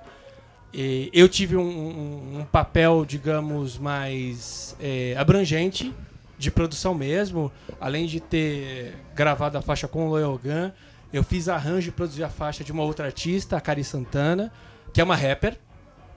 Que, Que pra mim foi, foi muito interessante. Pra mim foi muito legal. Porque eu tenho interesses em outros ritmos e eu gostaria, inclusive, de focar nesse lance de produção pra poder desenvolver isso. Porque, na real, eu escuto muita música negra dos anos 70, curto muito funk, curto muito soul, curto muito R&B da antiga. Então eu até queria explorar isso e aproveitei pra fazer isso nessa faixa que a gente produziu com a Cari Santana. É que legal. cara. E tem uma, você tá trabalhando com um artista muito, muito bom recentemente, né? Um dos maiores da- nacionais agora, né? Sim, tem um artista Chamado aí, gente- Maurício Martins. Tem um artista aí, a gente tá conversando sobre um EP acústico. Que legal. Inclu- inclusive, o, o primeiro EP desse artista foi gravado no Abbey Road brasileiro. Foi. foi. Isso aqui acaba sendo uma piada interna, mas enfim. Ei, aguardem novidades disso, mas, mas em breve. Mas enfim, mas sem querer cortar essa questão do que você estava falando, a produção de um disco, quando você. Você acaba meio que dando pitacos no trabalho de um outro artista. Isso acaba sendo uma, uma, uma transição fácil para você? Ou foi uma- um processo meio que. que você também teve que se acostumar bastante até você conseguir fazer isso? É uma coisa que eu sempre quis fazer porque, na verdade, o, o papel de, de, de um produtor era o que eu gostaria de ter. é, das vezes que eu produzi um disco e que queria que tivesse essa pessoa próxima, é de uma pessoa que mergulhasse no universo do, do artista, entendesse o que ele procura e aí, baseado nessa compreensão, ele ajudasse o artista a chegar nesse resultado. Eu acho que o papel do, do produtor ele tem que ser nesse sentido. Ele vai dar o pitaco, mas ele nunca vai dar o pitaco com um, um- um viés pessoal. Ele vai dar esse pitaco é, aplicando o olhar dele é, ao que o artista está buscando. O Dija já fazia isso, hein? Eu- é que ele não fazia assim tão organizado que nem hoje, mas eu lembro que desde sempre as pessoas vêm assim pra ele, pô, Dija, ouve o meu disco aí, fala aí o que, que você acha. Então eu acho que ele só tá oficializando, porque fazer esse trampo ele já vem fazendo faz um, um tempinho aí. hein? É, e, mas, mas, é eu- mas- comum mesmo. Inclusive, eu tô até devendo aí, fica uma mensagem aí pro pessoal. O Yuri Cascais, de Santos. E também tô devendo aí o. Tô devendo mais alguém. Uma galera mandou uns discos pra eu ouvir. Eu ainda não, não mandei um parecer, mas eu vou mandar, gente. Não fiquem bravos comigo. Mas o Eu- artista ele também precisa estar disposto a ouvir também, né? Sempre. Sempre. Cê- cê- eu não- acho que você- talvez você não tenha enfrentado isso ainda. Não. Mas Quero a- enfrentar, inclusive. Mas a partir do momento que um artista também não está disposto a ouvir ou, ou estar aberto às suas à sua opinião, fica impossível de trabalhar, né? É, a gente tem histórias e histórias. Tem uma história que eu acho muito boa, que pra mim é o, é o referencial. É, Entre 99 e 2000, o Bad Religion ainda tinha um contrato com a Sony Music pra gravar o seu último disco, The New America. E o Greg Graffin, o vocalista, que ele, ele meio que tava assumindo sozinho as composições das músicas, ele chamou Todd Rundgren pra ser o produtor. Todd Rundgren é um guitarrista Sim. lendário dos 70, tocou no Utopia, que é, um, é uma banda importante pra quem é fã de progressivo, de progressivo. E ele gravou um disco é maravilhoso, o Anything Else, é isso, né? 74? Pra quem gosta de, de guitarra, melodia, essas coisas, um pouco de psicodelia, é um, é um disco maravilhoso. E aí chamou o cara porque ele gostava do estilo de compor do cara, do tipo de estética sonora do cara, e no fim das contas o disco foi um quebra-pau do cacete. É, E aí no fim das contas, eu, eu escuto o disco, gosto muito do resultado, mas você vê que ali não tem a personalidade da banda. Então, é, para mim é um caso que ele é paradigmático, que ele funciona como exemplo, porque é quando você não consegue fazer com que o diálogo flua. Eu penso o seguinte, o cara vai lá e me chama, ô Dija, vamos aqui produzir um disco? Vamos. Eu vou lá, vou ver as referências do cara, vou entender o que, que ele tá buscando, posso sugerir alguma coisa que o, o som do cara vá lembrar, vá me fazer lembrar. Agora, se o cara simplesmente não tá interessado no que eu posso contribuir no trabalho dele, eu simplesmente estou aqui com meu boné, ó, largo meu boné e tchau, meu irmão. Mas e se o cara for ruim, tipo eu? Você tem coragem de falar que o cara é ruim? Eu tenho, o melhor de tudo. eu- esse é o trabalho que eu quero fazer. Ah, então você quer trabalhar comigo, então. É, eu pelo quero, menos, pelo menos sendo produtor ainda, você pode falar, pô, você é ruim, se o cara não encher o saco, você sai fora. Fora É. quando é sua banda. Não. Tenta produzir um, um- um CD de uma banda e os caras são seu brother e, e- e você tem que fazer esse, esse, esse serviço aí. É, é complicado. É muito pior. É muito pior. Mas o lance, o lance do tipo do, do, do, do ruim, mais uma vez, a gente falou isso agora há pouco aqui. É sempre muito relativo. É. E a, e a minha ideia, nesse caso, e até prefiro esse tipo de coisa, al- alguém vai falar, oh, mas esse cara toca mal, sei lá, tá faltando alguma coisa pro trabalho desse cara. É esse cara que eu sei que eu vou fazer completamente toda a diferença. É esse cara que eu quero parar pra conversar e falar, bicho, dá pra gente extrair o melhor do que você tá fazendo. Vamos tentar esse caminho, vamos tentar aquele outro. É esse tipo de coisa que eu quero fazer. E você acha importante, isso agora é é uma... É um cara já tem uma certa experiência e tudo mais, e eu acho que tem muita banda boa aí que de repente estava parada, ou tem banda que estão surgindo que podem pensar nisso. Você acha que a, banda ela tem que pensar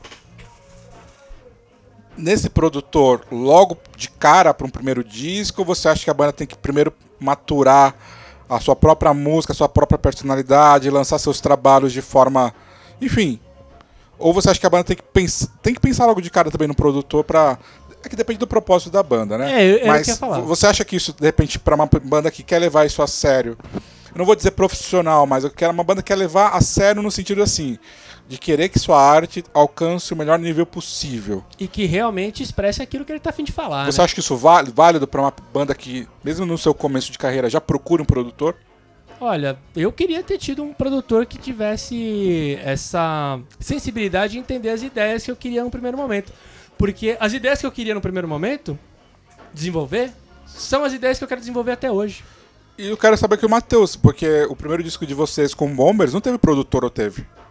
Não, não teve. Você acha que hoje, agora com a experiência que você teve, porque aí temos né, duas pessoas aqui que têm níveis diferentes de história de, com a música. Você acha que no primeiro disco do Bombers teria sido importante um produtor ou não? Não. Não, porque o, o som que a gente tava, fa- a gente tava fazendo era um som sem referência nenhuma, assim. A gente não tava buscando soar como isso, como aquilo. Tipo, o baterista queria que soasse de um jeito, o baixista queria que soasse de outro. Eu tinha uma outra ideia e no final a gente entrou pro estúdio e falou: não, isso aqui é legal, isso aqui não funciona, isso aqui é legal, isso aqui vai, vamos lá, vamos na energia. E foi assim, eu não mudaria nada na- ali, eu não mudaria nada. E eu, mas o que eu acho disso, que é uma coisa que eu guardei pra mim até hoje, é que você primeiro tem que eu penso isso, eu, eu, só eu. Eu penso que, assim, quando a banda. Eu cheguei e falei pra uma banda que, que, que veio aqui, gravou, e eu falei, cara. Ah, e depois ele veio reclamar. Não, não, não veio reclamar. Eu vi ele se queixando na internet, falando, é, porque. É, não sei o que lá. Meio que falando que alguém falou mal do trabalho dele. Eu falei, puta que pariu. Eu falei, meu irmão, eu chamei ele. Falei, e aí, o que que tá acontecendo? Não, porque vieram umas pessoas e falaram isso e isso. Eu falei, cara, o negócio é o seguinte. Ele gravou tudo sozinho. Eu falei, você fez. Você veio aqui falar comigo, assim, a gente fez o que você queria. Você veio com uma ideia, eu falei, tá, mas eu não vejo você desenvolvendo essa ideia 100% dessa maneira. Eu vejo umas boas composições e tudo bem. Ah, não, mas é. Beleza. Eu falei, cara, não- eu não sei, não me interessa. Vamos fazer o seguinte: são quatro faixas. Quando terminar, eu quero que você olhe pra mim e fale: É isso, é isso que você quer? É essa a sua identidade? Então vai lá, tá aqui o seu RG, vai lá e enfrenta o mundo. Aí ele foi lá, enfrentou o mundo e meio que, pô, se sentiu meio assim. Eu falei, então acho que agora a gente pode ter uma conversa diferente. Falei, cara, é muito legal o seu ímpeto de, de fazer as coisas sozinho e tudo mais. Chamar gente pra tocar, porque você não tem banda, mas assim, cara, não tem como você maturar a sua voz e sua pegada e sua proposta musical. Se você não se enfiar dentro no estúdio e ver o que, que funciona pra você. Tipo assim, quando eu fui gravar, eu já tava três anos testando é, uma linha de vocal, aprendendo, na verdade, a fazer uma linha de vocal, aprendendo a tocar uma guitarra mais ou menos. Tes- Testando isso com, no palco e com o público. É outra coisa. É uma outra coisa. É outra coisa. Totalmente diferente. E aí você chega lá e fala, porra. E você vai. Eu, eu- acho que a, a- experiência de. E não é porque tem um estúdio. Mas eu acho que a experiência de você ensaiar e você. Eu acho que é, é a primeira parte. Aí a segunda parte é assim. Porra, eu acho que a gente tá soando assim, eu acho que é assim. Pô, legal.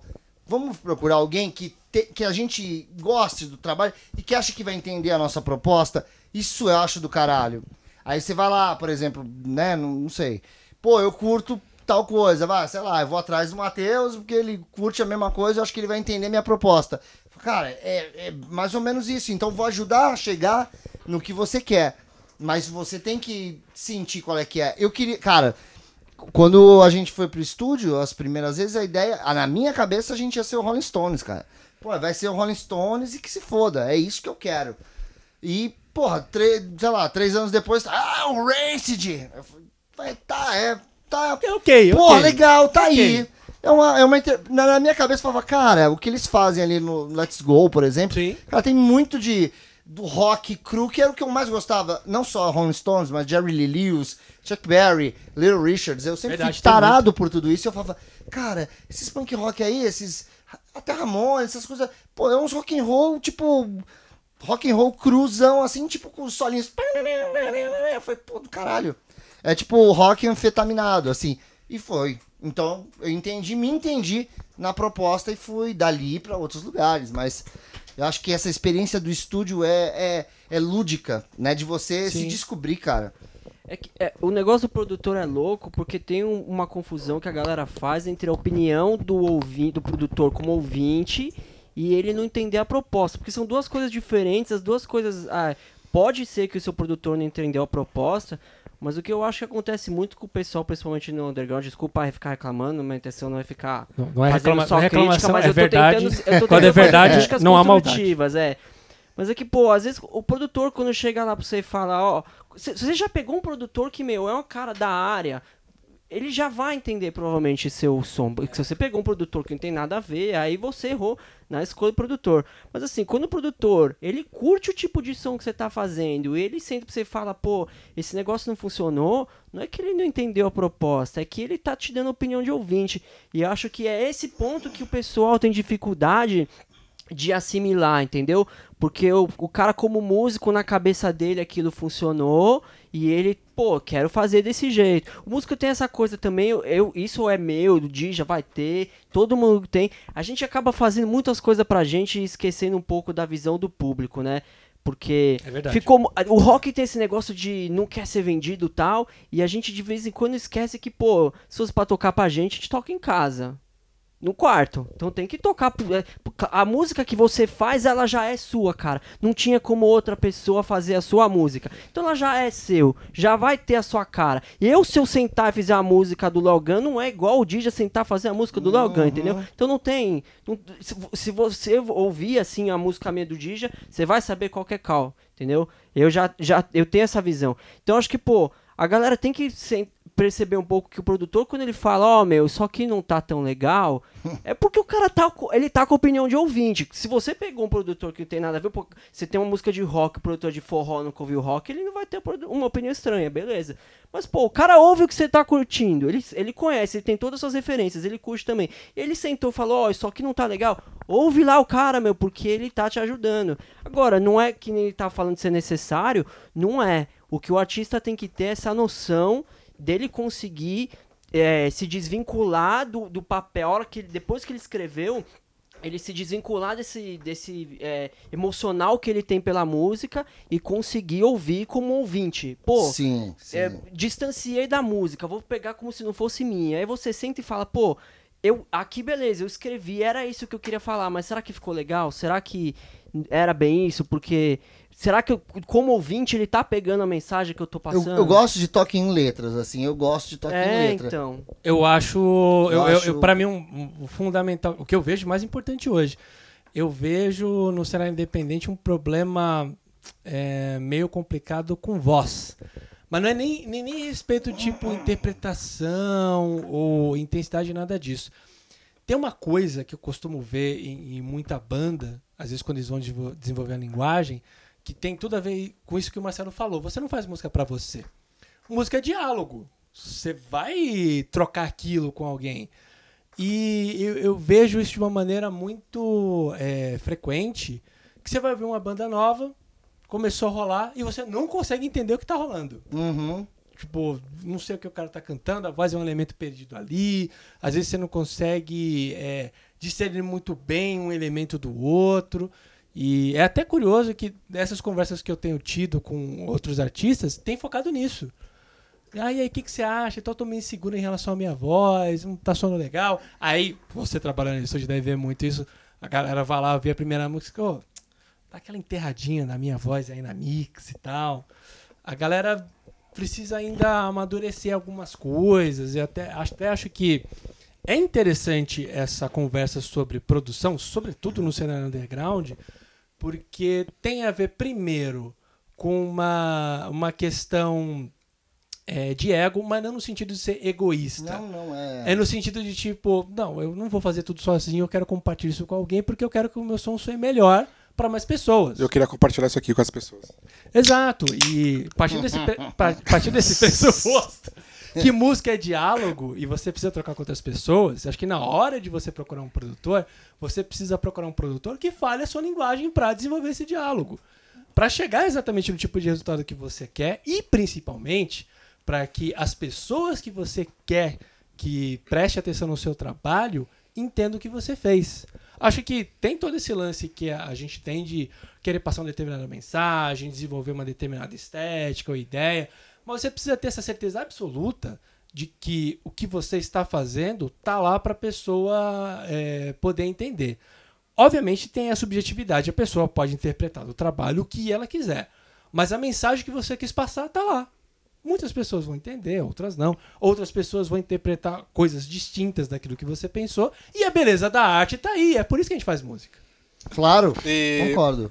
Mas só entrando em outro assunto, mudando um pouquinho de assunto agora, ah, nesse período da pandemia você fez né, o trabalho com a Loyal Gun e tudo mais, e teve outros projetos que surgiram né, nesse período também, né? É, você, criei- você tá com quantas bandas no final das contas agora? Ah, é, bandas de um tempo pra cá eu já tava reduzindo porque eu comecei a pensar mais em concentrar energia. Esse negócio que eu acabei de falar agora há pouco sobre o conceito disso, que você fica velho e tipo, só dá a cacetada no lugar certo, eu tô nessa. Então eu resolvi meio que diminuir o escopo de bandas. Ainda assim, acabei criando projetos novos. É, então, além do Loyal Gun, o, o Shabá ainda existe, ele tá ainda meio que de molho. O disco tá gravado, a gente acabou não lançando por causa da pandemia, mas o disco vai sair. Quando? Eu gostaria que saísse ano que vem pelo Sana Simplex, que é uma ideia. Isso aí tá uma novela também, É, esse disco Tá, aí. uma novela. Mas o Sana Simplex, eu tava com um problema que era como é que eu ia lançar o disco. Então eu resolvi criar uma espécie de plataforma de lançamento. Isso aí é interessante, pessoal. Dá uma, dá uma. A Eu ideia. tava, eu tava escutando o Sana Simplex que vocês lançaram recentemente com a Let, Isso. que eu achei bem bonito e particularmente eu fiquei curioso para entender o que, que é esse projeto no final das contas. Essa é, essa é a ideia. É ele ser muitas coisas ao mesmo tempo que ele não é nenhuma delas. Então, a princípio, é, ele tem escopo de coletivo, de produtora, de selo e não é nada disso. A ideia é simplesmente ser um ponto de convergência para a divulgação dos trabalhos que der na telha. Então, nesse sentido, é, digamos que eu sou um catalisador ali. Então, dentro do que tem no Sona Simplex, a gente fez esses vídeos de tributo. Hoje saiu com a Alete, a Alete daqui, é de Jundiaí. Mês passado a gente lançou um com o pessoal da National Star. E a gente vai fazer mais. Inclusive já está produzindo. Spoiler, eu estou aqui amealhando o Marcelo para participar de um próximo que a gente vai fazer um pavement. E aí. Gostei, já gostei, Já é gostei mais- bastante. Mas ele tem essa. Porque são dois projetos que já foram lançados, duas participações, vamos dizer assim, com mulheres. É é essa a proposta que você quer seguir A ou não? A proposta é simplesmente reunir uma galera que tá afim de tocar um som de um artista que a gente gosta para fazer um tributo. Isso é uma coisa. Por exemplo, que- Quando que vai ter Legião Urbana aí? Pode ter, porque eu não vou estar tocando em todos. pode ter um que não tenha eu e faça a Legião Urbana. Ou, de repente, eu faria o seguinte, agora que você jogou a bola, eu faria um pupurri com músicas da Legião Urbana que faz lembrar muito é, outras músicas. Então, por exemplo, eu falei do, do Que País é Esse e I Don't Care do Ramones, a gente tocaria I Don't Care e Que País, que país é Esse junto. Eu falei do Angra dos Reis e uma música do Deca de Bunny chamada The Game é, que tem o mesmo trecho é, instrumental e melódico, juntava os dois e fazia um pupurri pra galera sacar de onde vem algumas coisas. É, tem uma. Será? Será é Jump Someone Else's Train do The Cure. É o, mesmo, é, é, o tema é bem parecido. Eu faria esse tipo de coisa. Mas, enfim, é, no Cena Simples a gente tem é, vinculado a ele pra gente divulgar e compartilhar para artistas e público. A gente tem um home studio, que é do Luiz do Wiseman e do Rafael da Stone Pipe. A gente tem a luthieria do Marcelo, que é, ela é vinculada também ao que a gente está fazendo. A gente tem o Rafael Stavaringo, é um designer, ele também está tá, tá junto com a gente. Pô, eu faço mixagem e masterização também, se precisar. O, o Marcelo também faz mi- mixagem, masterização e produção. Eu também estou estudando para fazer exatamente a mesma coisa. Tanto até que as faixas do Sana Simples que você ouviu, fui eu que mixei e masterizei. E aí o, a, a ideia é a gente reunir essa galera que faz coisas distintas no meio para divulgar através do Sana Simplex. Se isso no futuro vai virar um coletivo, um selo, uma produtora, eu não sei. É por isso que não é. No momento a gente está reunindo a galera para o que a gente quiser fazer, a gente divulgar através dele. Mas eu acho interessante você falar desse ponto de convergência, porque eu acho que nesse meio independente que nós estamos, é sempre interessante a gente estar com vários projetos e várias coisas que nos liguem a outras coisas também, né? A gente é obrigado a ser versátil. Eu acho que ah, isso era uma das coisas que funcionava mais legal na Rolling. Apesar da Rolling ser como é, ter o selo, né? O que mais funcionava era o que, a, como uma banda ajudava a divulgar a outra, né? Porque ajuntava a galera. Então, por exemplo, uma das bandas ia tocar e ia todo o pessoal do selo. Isso era uma coisa que fortalecia. E eu acho que isso é uma coisa que o- a, a ideia do DJ e do Sana Simplex carrega, entendeu? Que foi uma das coisas que depois de um tempo parou de funcionar na Rolling, que se funcionar nisso aí é o mais interessante, que é essa parte da divulgação, de fazer as pessoas convergirem e elas se sentirem parte do negócio e ajuda na, a um divulgando o outro, entendeu? É por isso que no Sana Simplex nada é fixo. O que tiver funcionando, a gente faz. Simples Mas assim. falando dessas diferenças entre Howling Records e Lança, ah, quais são as principais características de mudança, na sua opinião, entre uma e outra? É, eu acho que o que a gente está buscando na, na lança, ela difere do que a gente queria na Howling, porque a Howling, na verdade, ela era uma reunião de bandas que frequentavam o mesmo espaço, elas compartilhavam o mesmo tipo de, de, de gosto por um determinado estilo, e a gente começou a fazer coisa junto. Depois de um tempo, é, deixou de fazer um pouco de sentido, porque é, há muito mais ao nosso redor e muito mais diverso que a gente não estava participando. E o sentido que faz com que a gente extinga a, a Howling e faça nascer a lança é porque a gente quer fazer parte disso. A gente quer fazer parte de algo mais diverso. A gente quer mostrar que a gente gosta de outras coisas. Assim como eu falei que eu tenho muito interesse em música negra, não caberia um- uma banda, um artista com esse escopo na Howling. Não era uma coisa que a gente desenvolvia. Na lança a gente vai desenvolver. Assim como a gente vai desenvolver outras coisas com esse mesmo, com essa mesma característica diversa, tanto em termos de música quanto em termos de outras linguagens. A Lança, a gente tem o nosso canal no YouTube, tá meio parado agora, mas está fazendo umas coisas diferentes e legais. A gente tem o nosso Medium, que é para a gente compartilhar textos, seja de cunho literário, seja de cunho jornalístico. Tem um podcast na- na- na- no nosso Spotify para temas diversos também. Então a gente queria, a gente tinha esse afã de, de, de poder abraçar mais coisas que a gente não estava conseguindo abraçar como Howling. E não fazia mais sentido. A ponto de um nome em inglês não mais descrever o tipo de desejo que a gente tinha, não apenas como artistas, produtores, fomentadores, mas como consumidores mesmo. Então, o, o, o, o grande barato do Lança é que a gente está conseguindo é, abraçar um universo maior, mais diverso e de uma maneira mais organizada.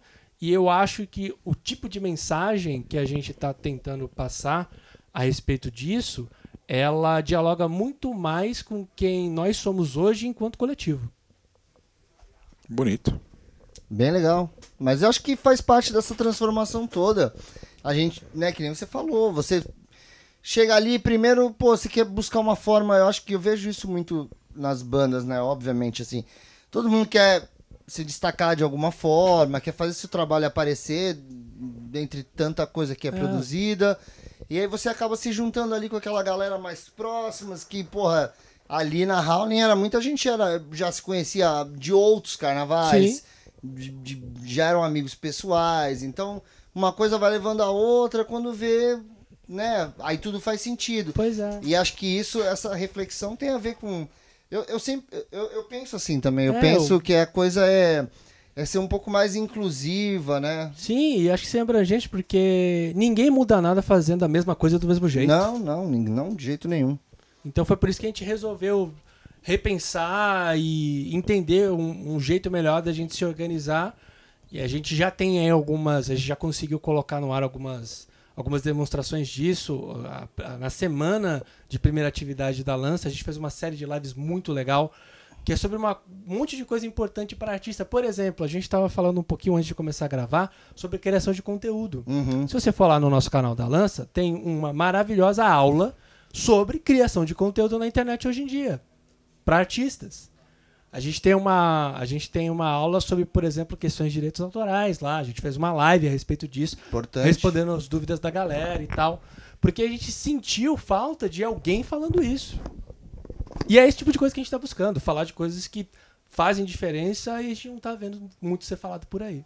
Ah, que legal, cara. Eu acho, Fazendo eu acho não? legal porque é um grupo que sempre eu vi ali uma galera é, inteligente, com uma, com uma proposta legal e que normal, né? Você afina, você vai com o tempo, você vai afinando ali, Sim, você vai sim. Afiando a flecha, né? Sim, Pra poder sim. lançar. Sim. Eu tava, eu tava é? esperando o Matheus soltar É, essa. Você sabe, sabe que eu tenho uma ideia de um. Se o Matheus não soltasse, eu É, soltaria. não, você sabe que eu tenho uma ideia, eu já joguei pra galera lá. Eu tenho uma ideia de um grande evento gastronômico, com show de banda, com a Cota, vai chamar Comilança. Hum,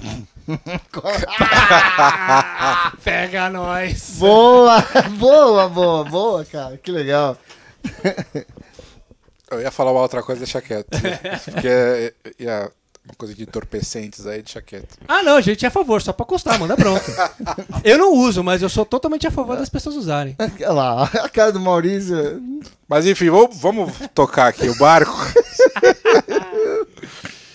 Gente, já estamos com quantas horas aqui, Matheus? Uma, e hora meia? e seis minutos É. de Uma hora? Ah, tá, dá, dá pra mais um pouquinho, né? Claro. Assunto Ah, falta. O que eu queria ver com vocês, assim, agora, dessas aspirações que eu tava fazendo, assim.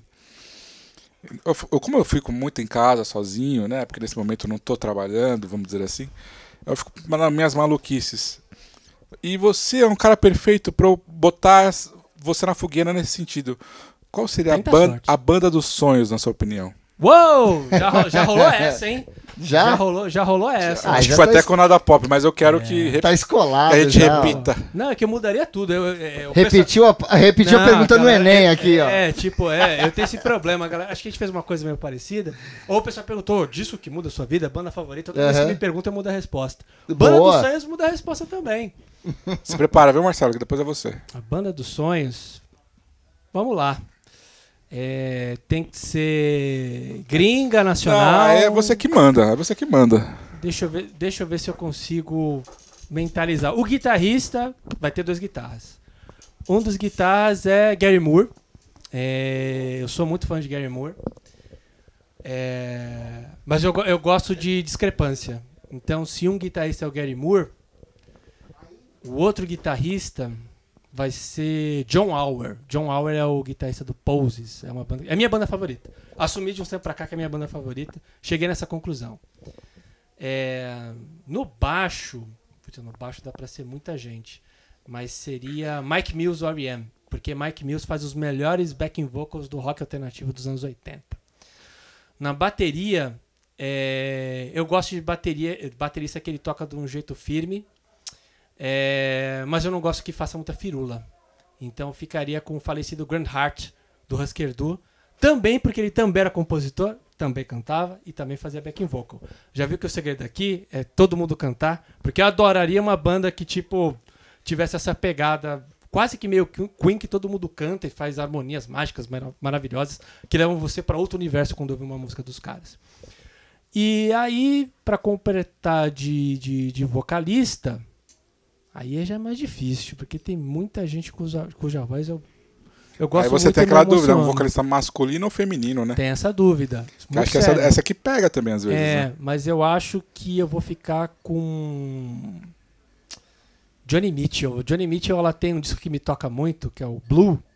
E sabe aquela pessoa que às vezes não é nem uma questão técnica, mas que ela tem um- um- uma capacidade de dar um sentido pra uma palavra que te pega. Se eu ver ela cantando aquela palavra, caralho, bateu, senti. Então eu acho que seria Johnny Mitchell. E, e sem contar que a Johnny Mitchell, se não estiver enganado, acho que ela que na banda contava com o Jaco Pastores no baixo. Então ela pode não parecer, mas ela era uma musicista muito versátil. Então acho que essa seria a minha super banda agora. Mas se você me perguntar daqui a meia hora, eu vou mudar tudo. Marcelo, vamos lá. É, essa pergunta é, também é sempre do. Maravilhosa essa pergunta, vamos. É. combinar? É sempre capciosa. É maravilhosa porque, assim, toda vez que te perguntarem isso, dá pra você mudar e mudar e mudar, mas enfim, agora, qual, qual que seria? Ó, acho que na batera eu ia botar o cara que fez eu tocar a bateria, que foi o Atom Willard. Hoje em dia ele toca no Against Me. Ele tocou com, o- com o Tom no Angels Rocket from the Airwaves, Crypt. Tocou com Rocket from the Crypt, mas Tocou no Duncan Jones. Ele é muito foda. Isso, É, quando eu é vi um- ele foi é no show, É. foi no show do Offspring e eu achei muito louco. Eu, eu fiquei o show inteiro só olhando pra ele assim. Pô, ele era moleque, tinha, sei lá, 14 anos. E ele tem uma puta presença foda. Ele tem uma presença, nossa, é da hora.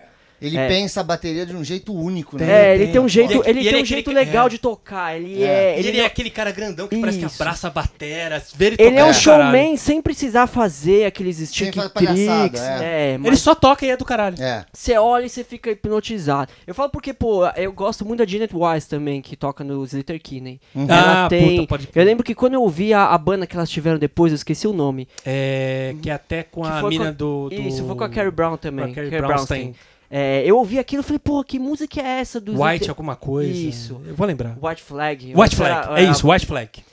Eu é legal. ouvi e eu di- é, é foi a única banda que eu reconheci pelo batera, porque vocal você reconhece. Às vezes quando a guitarra é muito característica, você reconhece. Uhum. Mas outros instrumentos, você já reconheceu uma banda pelo baterista? É raro. É raro. Então eu fico E meio a, assim. e a Jenny Weiss também gravou o Elliot Smith, né? Gravou, ela É. gravou um pouco umas coisas com o Stephen Malcolm também, ela fez Verdade. um monte de coisa. Mas ela tem Legal. um jeito super característico de tocar que depois que você ouve, você ouve e fala, pô, é ela tocando. Então eu fico meio assim, mas eu acho que eu ainda iria com, o- com o Atom Willard. A bateria ia ser isso. Bom, o Di já teve dois guitarristas, você pode ter dois bateristas se você quiser. Pô, tá aí, né? Banda Verdade, com velho. dois, o, bateristas. o, o King Crimson teve uma versão com três bateras. É, então, pronto. Uma só já não é barulho o suficiente. Pô, imagina três. Mas é, continua. Então, pô, de baixista, eu, eu colocaria o baixista do Pimba. Qual que é o nome dele? O Di já deve saber. É. Zack Smith. Isso. Não sei se você já viu ele tocando. Pô, é muito Nossa, legal. Ele é também, muito ele legal. pensa muito Até arrepiei, porque agora, agora eu lembrei do show. É. Nossa, o show foi maravilhoso. Na, nas guitarras, cara, eu gosto muito das guitarras da Sage, do Puis, do Speed Ortiz. Eu gostava Caramba. mais da época do, do Major Do Arcana. Major Arcana. Se eu pudesse botar ela e o Matt, que é o outro guitarrista da época, eu botava, mas eles são tretados e eles não curti muito, entendeu? mas você, pô, você Tá assim, pensando cê- até na Você relação. é Deus, já, né? você Tem que faz o que você quiser, põe os dois aí. Porque, meu, eles tinham, assim, na composição. Era, era estranho também e nunca funcionou com outra pessoa. Nenhum dos dois funcionou com outra pessoa que eles funcionavam junto. A pena que eles tretaram. E pra cantar, tem uma menina daqui. Ela, ela era de Curitiba. Agora ela tá com um estúdio no meio do mato, não sei exatamente aonde. Chama Rosane Machado. Cantava no Rose Mancato. Vocês chegaram a ouvir? Era, Não, ela tinha uma cara. banda que chamava Rose and Me. Ah, o Rosemary eu lembro. E aí o Rosemi teve um- umas coisas estranhas lá. Pra que variar. Com, com gravadora, com selo, não sei o que aconteceu. Pô, se você conseguir chamar ela, ia ser muito legal ver essa história. Eu sempre quis saber a fundo o que, que aconteceu. Enfim, Ah, você Aí. tem o contato? devo ter, a gente acha, Depois você né? me passa depois. Cruza na área É, que, que o Maurício eu faz tenho, o gol. Eu tenho o e-mail dela aí, qualquer coisa eu mando pergunto pra ela. Enfim. é, Legal. ela canta muito, cara. Tem uma voz muito gostosa. Ela fez umas músicas animais que, pô, passou batido. Mas se vocês tiverem. É que é assim. O Rose and Me já era. O primeiro EP é mais folk, o segundo É. cai mais pro country. O, daí, quando ela lançou com o Rose Mancato, ela es- é, explorou um pouco mais. Hoje em dia ela faz mais trampo de produtora, eu acho. Mas é isso, se eu pudesse pôr alguém pra cantar numa banda, era ela, porque, mano, é Pô, foda. Interessante fica isso uma- aí. já, já fica também as dicas Pergunta pra mim, musicais. pergunta pra aí, mim, qual né? é a banda dos sonhos? Qual é a sua banda dos Uma sonhos? mistura de T-Bombers com Loyal Gang. Muito bom. Ia Ó, dar bom, ia quem, dar vai, bom. quem vai pagar a cerveja? Ia dar bom. Eu não Ia. bebo. Eu não, metade- Não, pra ele. Ah, é pra ele tá ele. querendo. Ô, ô. Porque, a- porque até, até você ver como funcionaria dividir a bebida dá certinho. Porque É. metade da banda não bebe. Nossa, E a outra metade que bebe, bebe pouco. acho que eu seria uma parte da banda que bebe muito. Mas enfim. Não, aí ia ser divertido, sim. Pô, a gente. Pô, já Você quer brincar teve também, uns Matheus? 10 Quer não, falar a banda? Nem fudendo. Matheus, Matheus é um cara, tipo assim, difícil pra fazer essa brincadeira, porque assim, milhões de pessoas, né, que você gostaria de colocar na Mas tem banda. vantagem É. que toda semana ele tá no podcast, ele pode É, toda pode- semana montar uma diferente. Ah, tá, eu monto uma dessa semana. Essa semana aqui que eu tô ouvindo. É a melhor banda dos últimos Ah, tempos dessa semana. Nossa. Na batera. Deixa eu ver, só pra. Porra, o Atom foi, foi foda. Atom, foi... o Atom foi uma bela de uma lembrança. pô, o Atom foi sensacional. É. Ah, vai, na batera o. Zack Stark lá, filho do. Do- bom, do bom, Ringo. bom. A galera não dá muita moral pra ele, mas ele manda bem. Inclusive, quando ele entrou no Oasis, deu uma bela de uma melhorada. Pô. Uma bela melhorada. Sensacional. É. E, e ele no Ru também, Agora, caralho. desculpa velho. interromper, Matheus. Pergunta rápida. Quem que você prefere no Oasis como vocal? Que eu prefiro no Oasis como vocal? O Liam o ou Liam não? Noel? Eu gosto mais do Liam. Eu gosto mais da voz do Liam. Matheus. Forever. Eu acho- é, eu, eu gosto mais do Noel como pessoa, eu acho. Mas pra cantar, eu botava o Liam também. Porra, velho. Acho que, que acho é que una- como pessoa, é, eu não uma gosto de nenhum deles. Uma pergunta É, idiota, porque é o- unânime, né? Mas enfim, continua, Matheus. Tá. Ah, vocês já queimaram o filme que, ah, do meu O vocal. vocal era o Liam? Cara, o Liam, porque eu Beleza. tô ouvindo muito que saiu Não, queimou sexta. nada, pelo- reforçou. Reforçou, olha só. É, saiu sexta o, Transmimento de pensação, isso o- aí. aquele show deles de 96. Ah, tá, o irmão, Live at Nebworth, é. né? Um Caralho, show lendário, 100 velho. mil pessoas, Que- loucura. nossa, 100 que não, vo- né? 200, né? O, vo é, 200 o vocal dele ali, cara, naquela época. Na, É que 96 específico, o auge, né? Cara, era uma coisa assim, era meio John Lennon com Johnny Rotten, assim. Tem Hum. no show ao vivo, então ele dá uma- uns berros que eu falo, caralho, é o uma- Sex Pistols, A gente tá porra. falando de, de, de cara de banda, e aí a galera de repente pode pirar em técnica. Aham. Tem um negócio que eu achei interessante, porque essa fase 2 que ainda tem o Bonnie Head. Tem o Bonnie Head. O Bonnie Head depois sai e tal. Eu, eu- eu até acho que as formações são consistentes, eu gosto do, do Game Archer. Também, muito bom aquilo. É, mas aqui agora o, o Bonnie Head ele tá tocando com o próprio Liam, o né? Liam. Ou ele tá tocando com Tá tocando Não, com o cara, Liam, ele tá né? Tocando com o e tá hanging, hanging out com o Liam o tempo inteiro, Tipo, cara. ninguém dava a menor bola pra ele e o cara faz toda a diferença no som do cara agora. Faz. Faz, faz. E não é, e não é, Mas- não é questão de ser um primor técnico. E não, ele, e ele não é um virtuoso. Não, ele faz o que é necessário. Mas, vocês gostam do Oasis, tipo, banda pra ouvir no dia a dia ou, ou é uma coisa mais. What's the? Story Morning Glory é um puta de um disco. Eu confesso que na época da rivalidade, porque teve a rivalidade, ah, Nirvana, Guns N' Roses, É. Oasis ou Blur. Sempre fui Blur. Gosto muito mais de Blur do que de Oasis até hoje. Blur, eu adoro Blur. O Blur eu acho do caralho. Adoro Blur. É, mas, cara, What's the Story Morning Glory Pô. é um greatest hits, cara. Não tem uma faixa ali que não seja, no mínimo, espetacular. E tem guitarra, e Tem tem, guitarra, tudo, cara. porra, as letras são fodas, as melodias são do caralho. não Bonito, tem um né? refrão que não fique na cabeça. Os outros discos, eu já acho que tem coisa interessante, tem coisa que não é muito interessante. Tô olhando pra você, Heaven Kimmers, que não gosto de você. É, mas, por exemplo, o último disco, Don't Mas Indo Times é legal. Indo Times é um. Você sabe que é um plágio, né? É um plágio de Same Size Fit do Stereophonics. E Same Size Fit do Stereophonics é uma Nossa. música um zilhão de vezes melhor. Procura, tá no disco deles, tá no disco de estreia do Stereophonics de Ah, velho. 97, uh, World Comes Around, acho que é um negócio assim. Vou atrás. É a sétima faixa, pode ouvir. É um, aquele. tarará, tarará, É a mesma coisa, é o mesmo tom. Cara, vamos fazer o seguinte: É o vamos fazer um tom. podcast de quatro pessoas. Toda semana a gente se reunir pra falar de música. Velho. Porque, olha, fica legal, porque assim, o DJ é uma biblioteca ambulante. O Marcelo dá umas pitadas de humor. Você também dá umas pitaco legal e eu só fico controlando a conversa. Não, mas é, é bom. Ele é, ele, é, ele, é, ele é tipo seleção de 70, mas É. é tipo o Clodoaldo que fica ali na meiota, enquanto isso quem trabalha mesmo ali era o Tostão. Não, não agora, que você, agora que você falou de futebol. nossa, Gerson. porque eu sou, eu sou, eu sou, apesar do DJ ser uma, um baú de profundidade musical, eu sou uma profundidade de, música, de assuntos aleatórios. Mas a Eu tava, é boa. eu tava, eu Oh, tava, eu tava esses dias assim vendo uma discussão de qual foi a melhor seleção que o Brasil já teve. Cara, pra mim é disparada a seleção de 70, né? Não tem como ser outra. Não tem. Não, Não, tem, como falar outra seleção. Não tem. Até se você fizer uma de melhor de todos os tempos, Só, conta- só- só- na- no time tem Riverino e Pelé. Gerson, Tostão, Não, Jairzinho. Rivelino e Pelé. Tipo, o que, que mais, mais você quer? quer? O Rivelino que é o cara que fez Maradona jogar. O ídolo do Maradona era o Rivelino. Copa- Inclusive, fica aqui a dica, se vocês quiserem, a gente tá falando aqui de Britpop, tem uma banda interessante perdida dos anos 90 chamada Revelino, em homenagem ao Nossa, eu lembro dessa banda. É lembro. uma banda escocesa, é um, faz um Britpop legal, se vocês quiserem, É procurem verdade. Revelino. Revelino, Dos, cara. uma banda dos anos 90 escocesa. Gente. Mas, a, mas a, a- a- a seleção de 98, né, que teve Ronaldinho Gaúcho, Ah, Não, o Ronaldinho Gaúcho não tava em 98. qual foi, qual foi aquele? É, foi 98 do a gente Tetra? tem. ó, 90... Não, não foi Tetra, não, desculpa, Não, o do Penta. Penta. ah, do Penta tem o Ronaldinho, Ronaldinho Gaúcho, já tem o Kaká novinho. Kaká, o, o Ronaldo o Rivaldo Fenômeno. jogando pra caramba, Ronaldo Fenômeno. A Rivaldo foi Era uma puta- outra puta seleção Marcos também, né? Era uma outra Pô, era uma boa boa seleção. seleção, né? Mas pra mim nada supera de 70, cara. Não, nada supera de 70. De 70, do gol até o ataque é só cracaço. E você acha que na Copa de Qatar, você acha que a gente tem alguma chance? Olha, eu vou ser muito sincero. Eu acho que faz muito tempo que a, a, a seleção brasileira deixou de ser do Brasil e passou a ser a seleção da CBF. Concordo. Desde quando ela passou a seleção da CBF, e principalmente a seleção do Neymar, torço contra. Mas eu não torço contra por causa, tipo, igual recentemente teve a, a polêmica da repórter da Globo, a Fabiola Andrade, que torceu para a Argentina na final da Copa América. Ai, você não é brasileiro e tal. Não.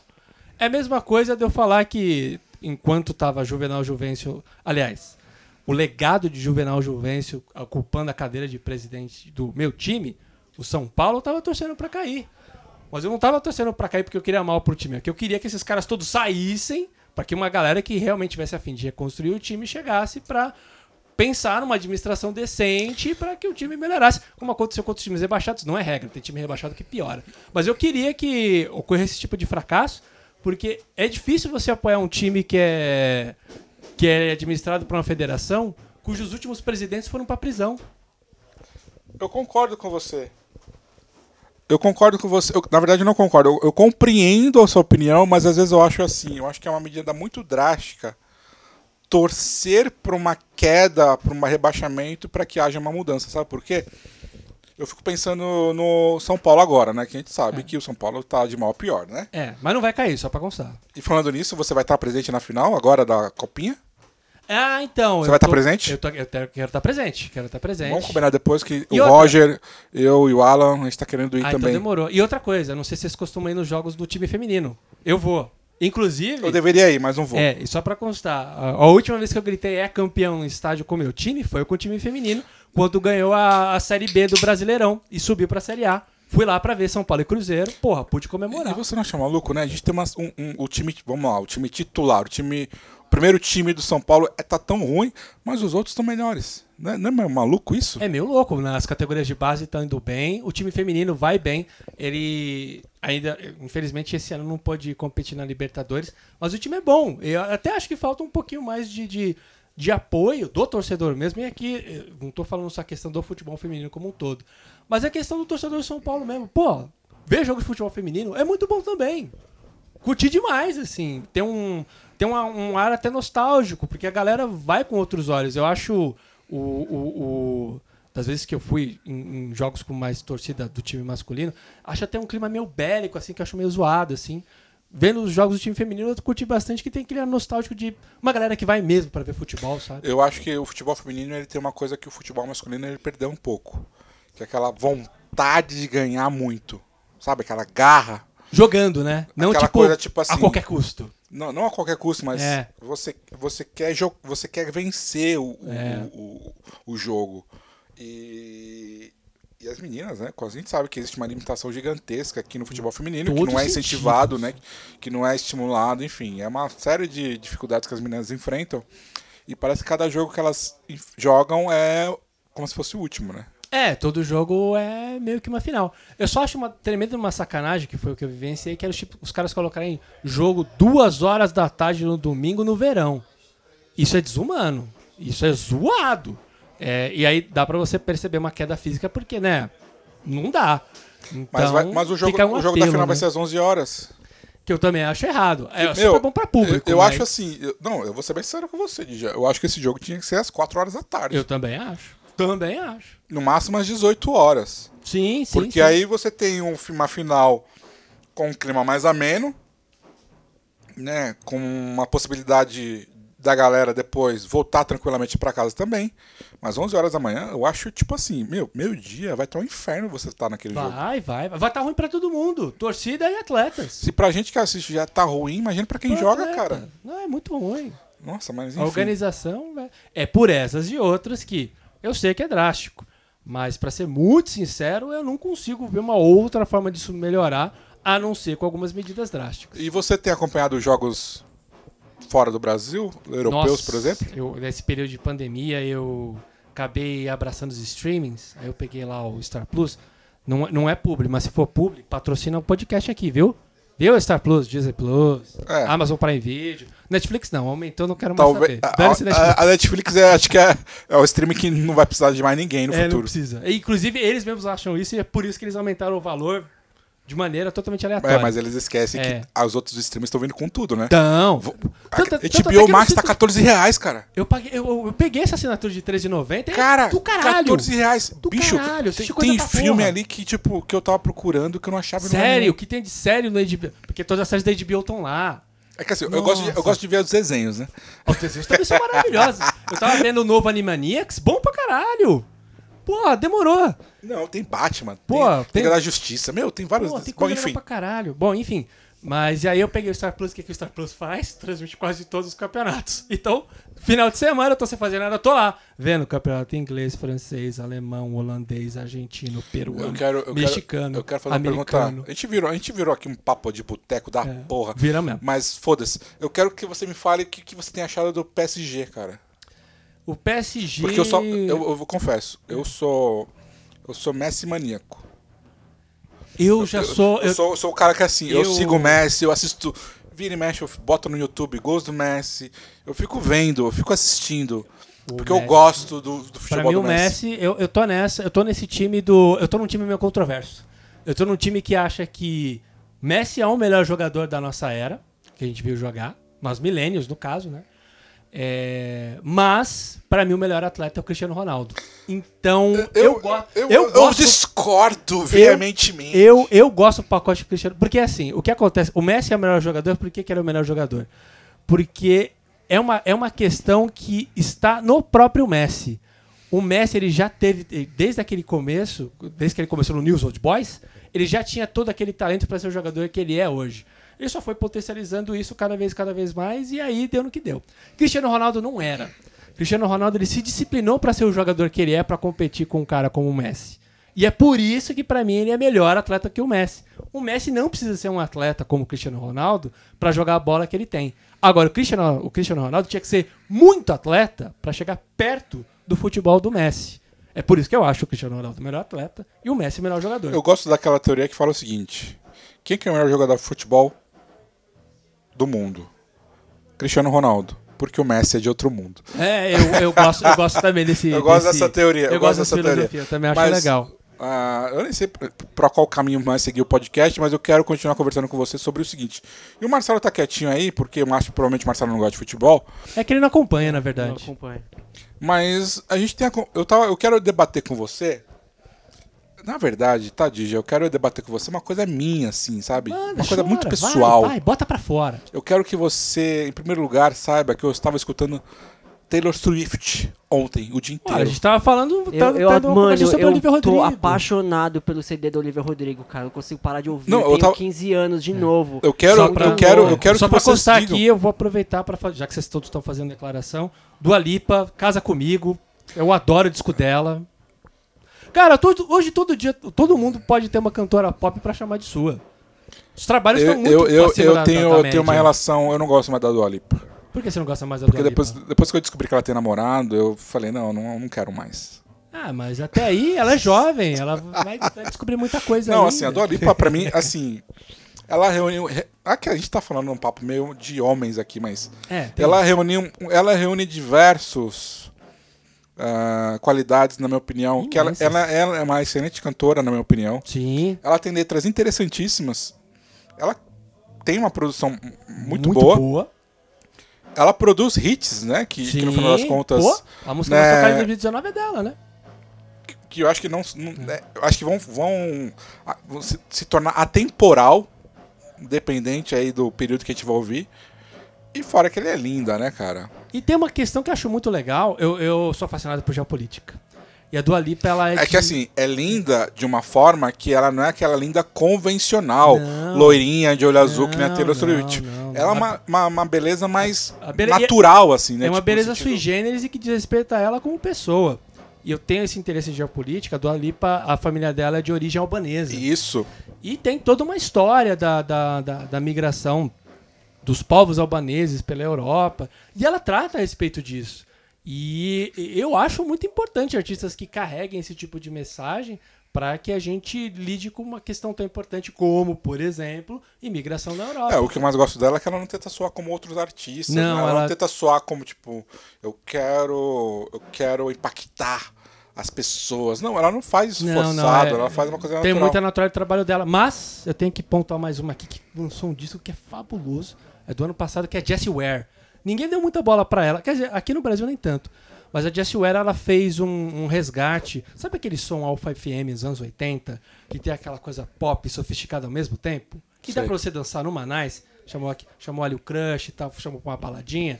Meu, bota a Jessie Ware pra rolar. Chama pra dançar junto. Sucesso. Vai na minha que você E aquela outra artista também que tá super hypada e tudo mais. Ah, esqueci o nome dela. Que tá agora? Tá na, minha, tá na ponta da minha língua, mas eu esqueci o nome Pra dela. mim, o sucesso do momento era. É, Billie era- Eilish. Ah, Billie Eilish. Já tá em um tempo. Tema do último 007, a gente falou de 07 aí. Billie Eilish é muito Você gosta? Você, gosta- vocês gostam de Billie Eilish? Eu gosto, eu acho legal. Eu acho que é uma menina assim que que ela fez. Ela tem músicas que são meio que já, na minha opinião, que são músicas que são clássicas já. É, o primeiro disco dela é. Ocean Eyes, assim, na minha coletânea. opinião, uma das coisas mais lindas que eu já ouvi nos últimos Bad anos. Guy, assim. pô, Bad Guy é uma música incrível. Eu não sou nem muito fã de Bad Guy, mas eu gosto muito. A gente tá falando aqui com um dos maiores fãs do, da Da Billie Eilish, né? Que é o Matheus, né? Mas todo mundo tem aqui, quando. Na outra versão do podcast, spoiler, tinha uma outra versão do podcast, eu lembro que se falava quase todo episódio da Rosalia. Mas eu quero voltar pra Taylor Swift. Que eu com o Marcelo aqui, eu e o Marcelo, a gente tem uma certa Tem, tem, tem uma, tem uma, uma conexão. aí, tem né? Uma conexão. Eu, eu tava. Na verdade, o que tava acontecendo? Ontem eu fiquei ouvindo Taylor, Taylor Swift, mas por conta daquele álbum que ela lançou, o Red. Que já Uhum. tem um tempo já, né? Mas Já parece tem que ela regravou algumas coisas e tudo mais. Ela tá, ela tá lançando versões mais cruas dos discos dela. ela né? fez com lançou. folclore, eu- né? Você me corrija se eu estiver falando bobagem, tá? Mas, Não, mas acho que o Dija sabe mais de Taylor Swift que eu. mas ela teve aquele, aquele curta que ela lançou que faz Ah. parte da música, né? Que tem uma relação com o relacionamento que ela viveu com aquele ator Jake Gyllenhaal, alguma coisa assim. Meu, eu achei impressionante a letra, impressionante a, a produção da música, achei impressionante a- o curta que, elas, que eles fizeram. E é claro, né, tá cheio de easter eggs ali pros fãs né, Sim, mais íntimos né, da história que ela viveu com o Jake Galeal, né, que envolve até um cachecol, enfim, várias coisas ali, até, até a mesma virgindade dela. Você tá ligado qual que é a história? Não, De- tô, não tô ligado em todos esses babados, não. Então, tô ela namorou, ela namorou esse ator Sim, Aham. Quando Jake ela tinha- baita ator. quando ela tinha en- entre 19 e 20 anos de idade. Ah, é? E ele tinha 29 para 30 anos. Eu sabia da treta com o John Mayer. Essa, E, esse e é a- outro e até então, até- isso é o que eu fui atrás de blogs que falam sobre isso. Olha o, Essa nível, é a sua função como jornalista. olha, olha o nível da coisa que eu fui atrás. e, tipo assim, né? Ela era uma menina assim que, que tinha um sonho de casar virgem. E dizem, né? Baseado nas composições que ela já fez e tudo mais nesse relacionamento, que ela perdeu a virgindade com esse ator, né? E quando ela completou 21 anos de idade, nos Estados Unidos, a data de 20. os- A Ao, ao completar 21 anos de idade, você atinge a maioridade, né? Tipo, pra eles é muito dita- importante. A dita maioridade absoluta. E tipo, né, o cara não foi no aniversário dela tal. Mancada, hein, Jake? Nossa, não sou, foi tipo, não sou mais seu fã. só cagada assim o cara fez. E tipo, o Não vou clipe, assistir mais Donnie Darko. e o clipe retrata exatamente esse período do relacionamento dela, né? Eu não lembro mais o nome da música, Outwell, Outwell, alguma coisa assim. E cara, é, é impressionante porque eles pegaram, né, um ator, eu não lembro o nome do ator, mas pegaram aquela menina do Stranger Things, aquela ruivinha. A A Millie. Bobby Brown. Não, é outra, É aquela outra. ruivinha. A ferrugem. Ah, A sei. Ru- ruivinha. Não pode. Eu não, eu não sei como é que é o nome Da dela. ruivinha. E cara, assim, bicho, é impressionante. Parece, parece mesmo um filme, tá ligado? E ficou muito bonito casando a letra com o clipe, assim, muito. Várias coisinhas, easter eggs, assim, que os caras lançaram, porque assim, ela fala de um cachecol vermelho tal. E dá a entender que aquele cachecol representava a virgindade dela.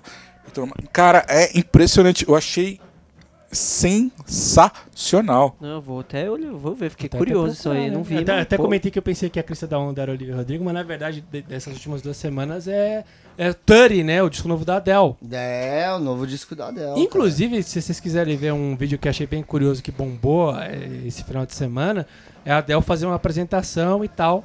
E aí perguntou pra ela, nossa, quem foi a pessoa que, tipo, sei lá, ajudou a transformar seu pensamento sobre música? Era uma professora. Aí eles deram uma de arquivo confidencial, "Ó, essa é a sua vida, meu! E aí a. e aí a professora tava lá, e aí a. A Adele, ela se acabou em lágrimas, acabou, aí tipo, acabou a maquiagem. Aí no meio do programa ela, ó, vou dar uma retocada na maquiagem. Ela chamou um cara lá do staff, eu canto uma música aí, o cara vem todo desafinado pra cantar a música e danes, assim, é bem interessante esse vídeo. É, é, eu acho interessante que essas artistas, essas grandes cantoras pop, elas têm um, um- uma coisa que o, o pessoal do rock ainda não entendeu. É, é, elas têm essa capacidade de conexão com qualquer pessoa de uma maneira tão natural que a gente, a gente que tá nesse universo, desse nicho do rock, deixou de ter. A gente- Total. Não, algumas pessoas ainda tinha que a gente, a gente meio que despreza, cara. A Hayley do Paramore tinha, Ela tinha. isso. É, é, ela falava com as pessoas na Deu rua. ruim, ela acabou, ela acabou com o Instagram dela, né?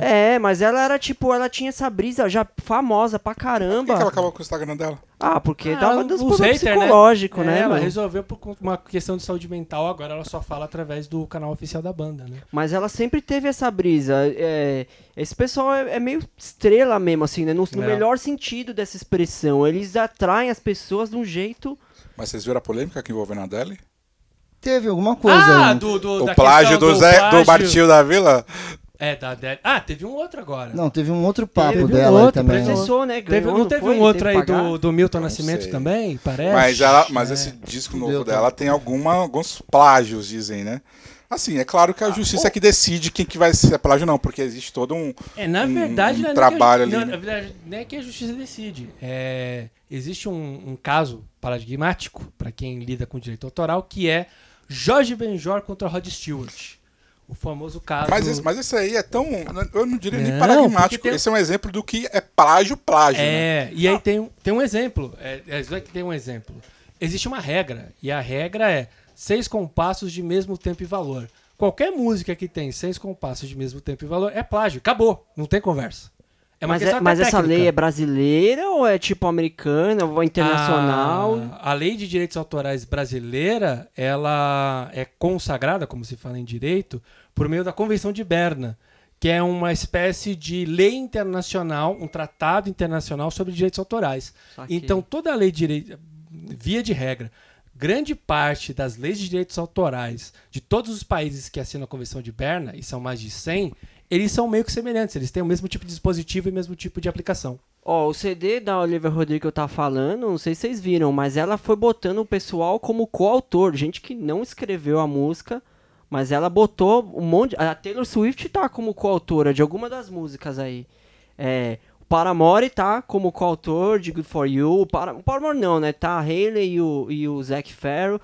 Tá, acho que o Elvis Costello tá em uma. Ah, só, é? que, só que as pessoas lidam meio diferente. Por exemplo, o Zac Costello achou super legal. O Elvis- Costello é um O Elvis legal. Costello, pô, tô É. viajando. Só pra, só pra ele, constar. ele deu é, de Brutal.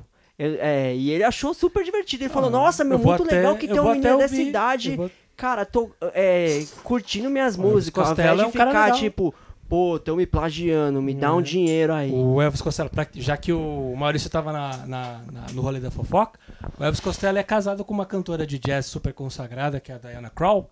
E ele tem uma primeira fase, que é New Wave Punk, com a banda de apoio dele, o The Attractions. Os, os primeiros cinco discos Elvis Costello, o primeiro no Elvis Costello The Attractions, né? É, não tem ainda a banda, tem a partir do segundo. Mas esse se- do segundo até o quinto disco do Elvis Costello com Attractions é só clássico. Os discos são todos maravilhosos. Não, E esse amo. plágio aqui que você acha do Gotcha? Ah, Isso a do aqui, isso aqui foi, foi é do, foda, do, né? do- é uma é uma música do Bonfá, não é o Marcelo Bonfá, é o Bonfá do do, do, do- é um É um brasileiro. é um músico brasileiro de bossa nova. Aquilo lá, na boa, né? Como que eu, eu fico pensando. Não, eu, eu fico acho- pensando o seguinte, Dija.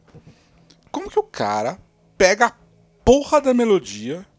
Assim, ele não pegou só a melodia, ele pegou Não, não, tudo- é todas coisa. as, Eu acho- as coisinhas, coisas mais básicas da É. música, bota na, na canção e acha que ninguém Eu vai acho perceber. que eu acho cara, que na não real teve quanta coisa dessa teve no Brasil. Aquele Key, Nossa. cara, Era plágio, e era tipo plágio descarado, e, e passou. E assim, era plágio de música famosa. Dá um tapinha, não dói aquela Blue, WD. Pô, era uma música que tocou em tudo quanto é lugar. Eiffel 65. Isso. É, e Blue é óbvio, cara. Só que passou em branco, porque a música nacional, quando a gente começa a ouvir pra trás assim, você começa a pegar um monte, é muito doido. É, mas no É caso aí do, do, do. Gautier, eu nem acho necessariamente que é plágio. Eu acho que é sample não acreditado mesmo. Ele pegou o arranjo original, só... Não, mas foi isso mesmo. Eles, eles não Não acreditaram. acreditou o sample. Eles não acreditaram. E depois que a família, né, descobriu e tudo mais, processou, eles ganharam.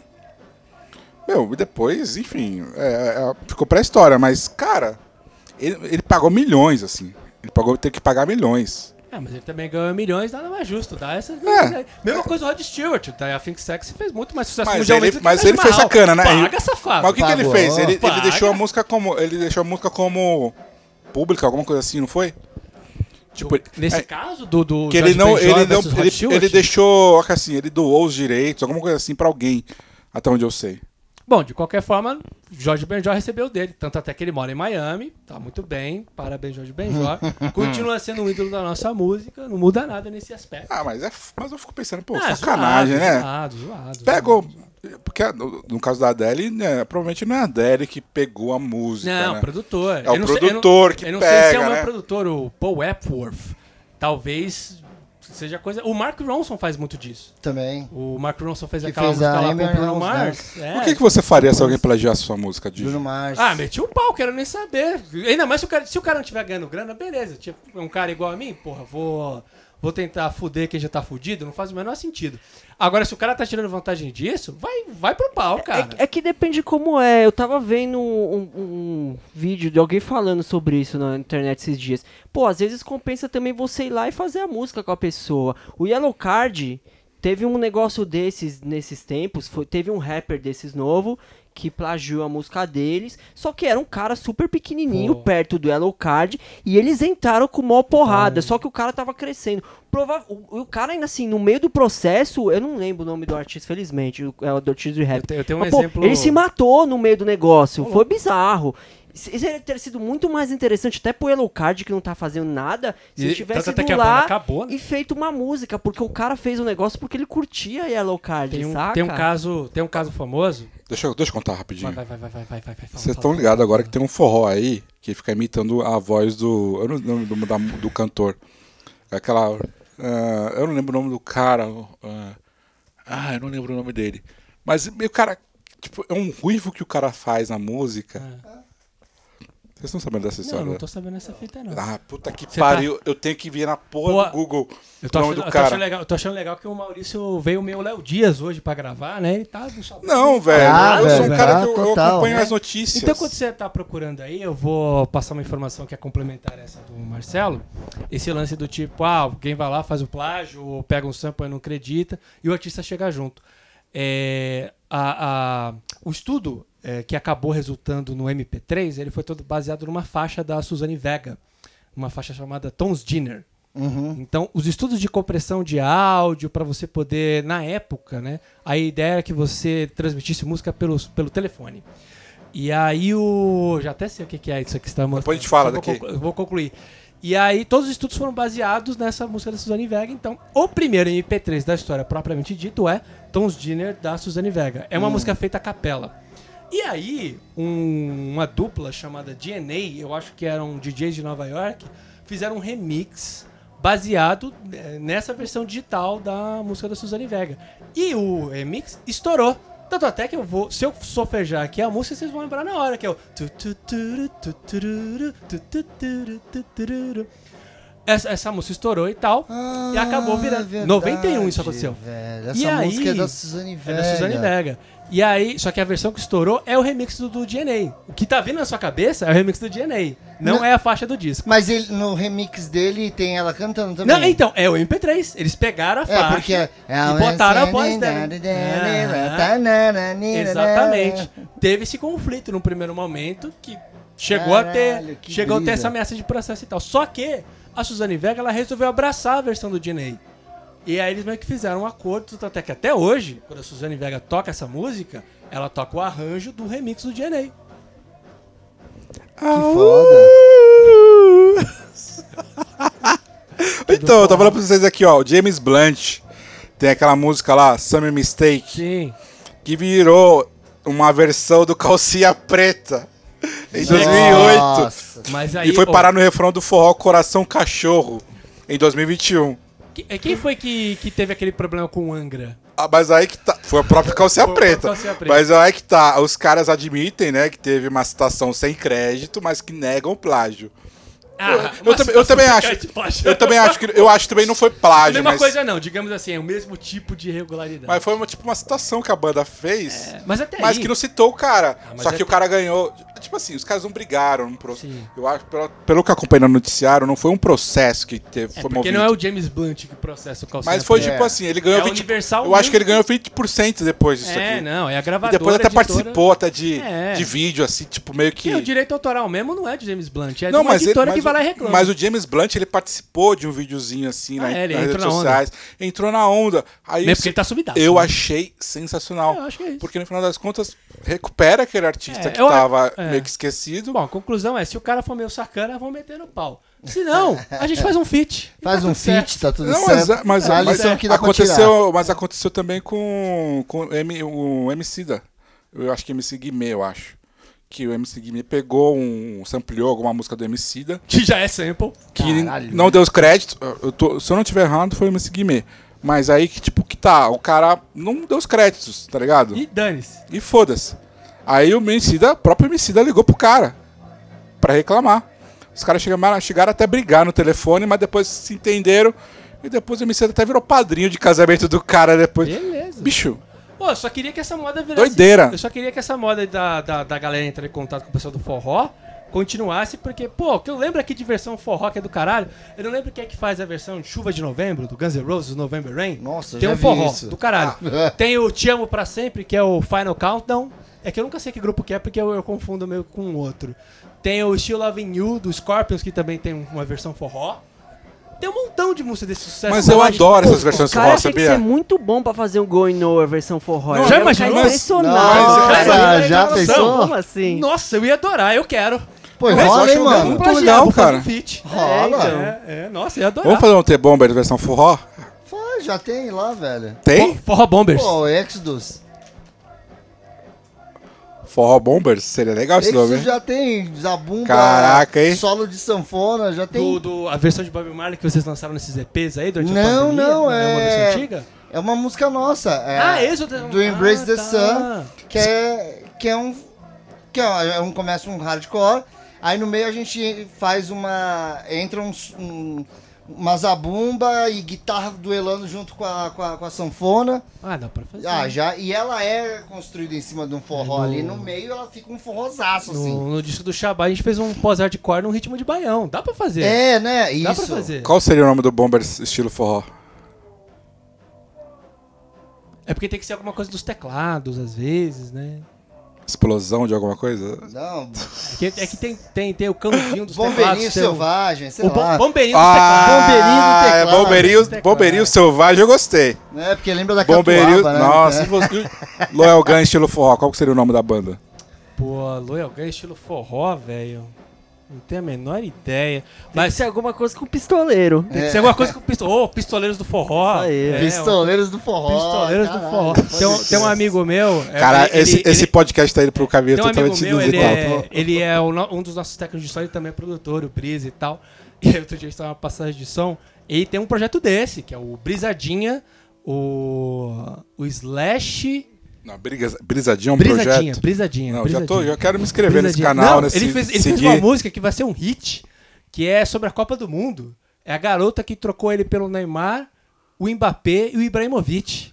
Cara, a gente, tá, Meu a gente tá enchendo o saco do cara pra ele gravar isso, porque isso vai ser hit. E eu quero gravar porque eu vou viver de direito autoral se isso aí for gravado, velho. Porque vai explodir de um jeito que você não tá ligado. Sensacional, cara. Caraca, é impressionante. Eu, agora É, fiquei curioso. Brisadinho, Slash da Zona Sul, uma parada assim. Cara. É muito bom, cara. Matheus, algo mais? Porque se, se deixar, a gente vai até a meia-noite. É, Eu tô de boa. Eu, eu- eu continuo aqui com a tradição de toda vez que eu venho aqui pra gravar um podcast, é no mínimo duas horas. Ó, Estamos batendo a segunda hora aí de podcast. Não, porque se a gente Já deixar, a gente vai deixar aqui, a gente vai ficar Ah, virando a vai, madrugada vai, conversando. Vai, vai, vai. É, eu acho que é assim, então vou, vou dar uma, uma dica. Não, pera pera aí, Matheus. Dar- Eu lembrei de uma coisa que eu esqueci, que você tava. Você precisou sair. Você é fã de Billie Eilish, né? É claro que eu sou. Ah, todo mundo aqui tem essa. Eu Billie e, minha, eu Eilish, e minha sobrinha. O Maurício com a Taylor. Swift, o Marcelo com a Olivia Rodrigo e eu sou com a Dua Lipa. Mas assim, eu gosto, eu amo, eu amo a Billie Eilish, mas eu, eu sou muito fã da Katy Perry, Katy Perry é bom demais. Christina Aguilera e a Fergie. Mas a Ferg tá sumida, né? Não tá? Ah, ela total, meio sumida, total. É mesmo. Ah, E a ela Christi- sem o Black Eyed Peas não rolou. E a Cristina Aguilera também tá sumida, né? A Cristina pouco, Aguilera, tá- ela, ela acabou uma carreira de jurada do É. The Voice ou do Got Talent, um desses programas. É, ela e a Gwen Stefani. É, Gwen Stefani fez a mesma. Mesma Pô, coisa. Gwen Stefani é muito bem. O disco da Gwen Stefani é do caralho. Muito bom. Pena que ela não continuou. Eu queria que ela tivesse lançado outros discos. Sim. Ela continua casada com aquele cara lá daquela banda lá, o. Gabriel Rosedale Não, do Bush? não. Não. não, Ela separou e agora tá casada com o Blake Shelton, que é um cantor popular Era o de Blush, country. Blush, o nome da música, da Bush, banda? Bush, Bush, Bush. Gabriel Rosedale. Blush. O, Bu- o Bush, só pra constar, I'm walking machine. Era machine head.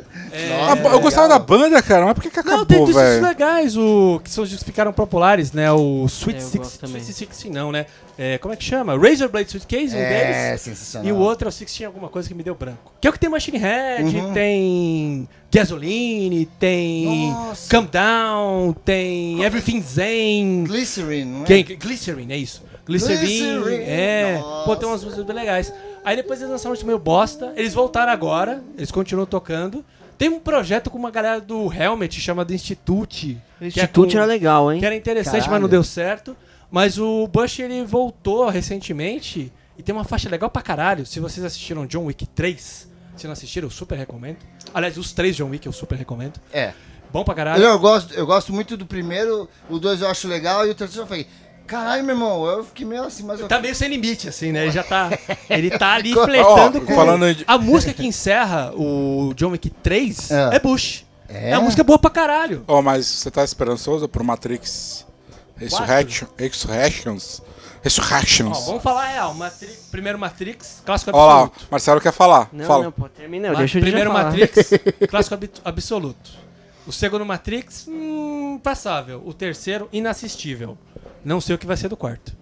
É, então, não, eu tô, tô torcendo pra ser bom. Eu tô tentando ser uma pessoa positiva, entendeu? Então, pô, vamos lá, vamos ver, vai ser da hora. Porque se não tiver depois, só não assiste. Se for uma merda, só não assiste. Pode É, falar Não, eu, eu né? cheguei à conclusão que qualquer filme com o Keanu Reeves é bom. É, então, não- eu sou mais fácil de me divertir. Eu concordo Não, com a eu- sua opinião. qualquer filme- o qualquer Matrix bom é o primeiro, mas eu assisto É, o segundo, Qualquer filme terceiro, com o Keanu Reeves é bom agora. Terceiro não Cara, você viu Johnny Mnemonic? Só- só porque eu gosto do A- ator. Agora ou sempre, você tá falando? Johnny Mnemonic é aquele baseado no clássico do Cyberpunk. Isso, lá, né? também, porque tem a mesma brisa. E é. É. um filme. Eu gosto, mas é um filme meio difícil de assistir. Pô, não, o, É o- muito engraçado. o Keanu Reeves, só que não era pra ser o- engraçado. O Keanu Reeves fez agora o Bill e Ted Face the Music. É meio complicado, assim, nem a nostalgia E eu. Aqui é Eu nem polêmica. tentei, velho. É, polêmica, não tô sei se recomendando, não. Vocês gostam de Se eu tivesse dinheiro, eu videogame. compraria até os bonequinhos deles. Do Bill e Ted? É. Não, os bonecos do Bill e Ted são do caralho. O terceiro filme Tá eu já não recomendo. quase 3 mil reais no, numa loja de Action Commons. Mas aqueles bonequinhos que, tipo, tem roupinha e tudo mais, tudo, tipo, real mesmo, não é tipo. Ah, tá, aquele De bem de feito pra borracha. caralho e tal. Ah, Enfim, é a mesma- é a adendo. mesma- Então, não tô nesse- não tô eu não sei vibe. se vocês gostam de A videogame. gente tá numa briga de bonequinhos esses dias, É, né? ah. De ratos de porão aí com os bonequinhos. Que eu particularmente achei que eu não iria comprar, mas acabei, enfim. Opa, aí, ó. Fica aí uma dica pro mestre do próximo disco. O Matheus achou uma bosta, mas eu Fazer falei. uns bonequinhos nossos. É, então. Não, eu achei Mer- legal. Eu esse- comprei um pra minha irmã, que ela é gosta da do hora, né? Lula. Então, eu conheci, eu conheci uma galera que faz Funko do que você quiser. Se você quiser, você pode virar um Funko. Eu, eu- ele tava aqui que comprou o boneco do, do João Gordo. Pô, eu gosto muito do João Gordo, velho, mas assim, eu comprei sem querer, porque a, a minha mãe lá, a minha família, é- a galera é muito petista, entendeu? E, É. Pô, e tá todo mundo empolgadão com essa coisa do Lula, né? da- dessa possibilidade do Lula voltar.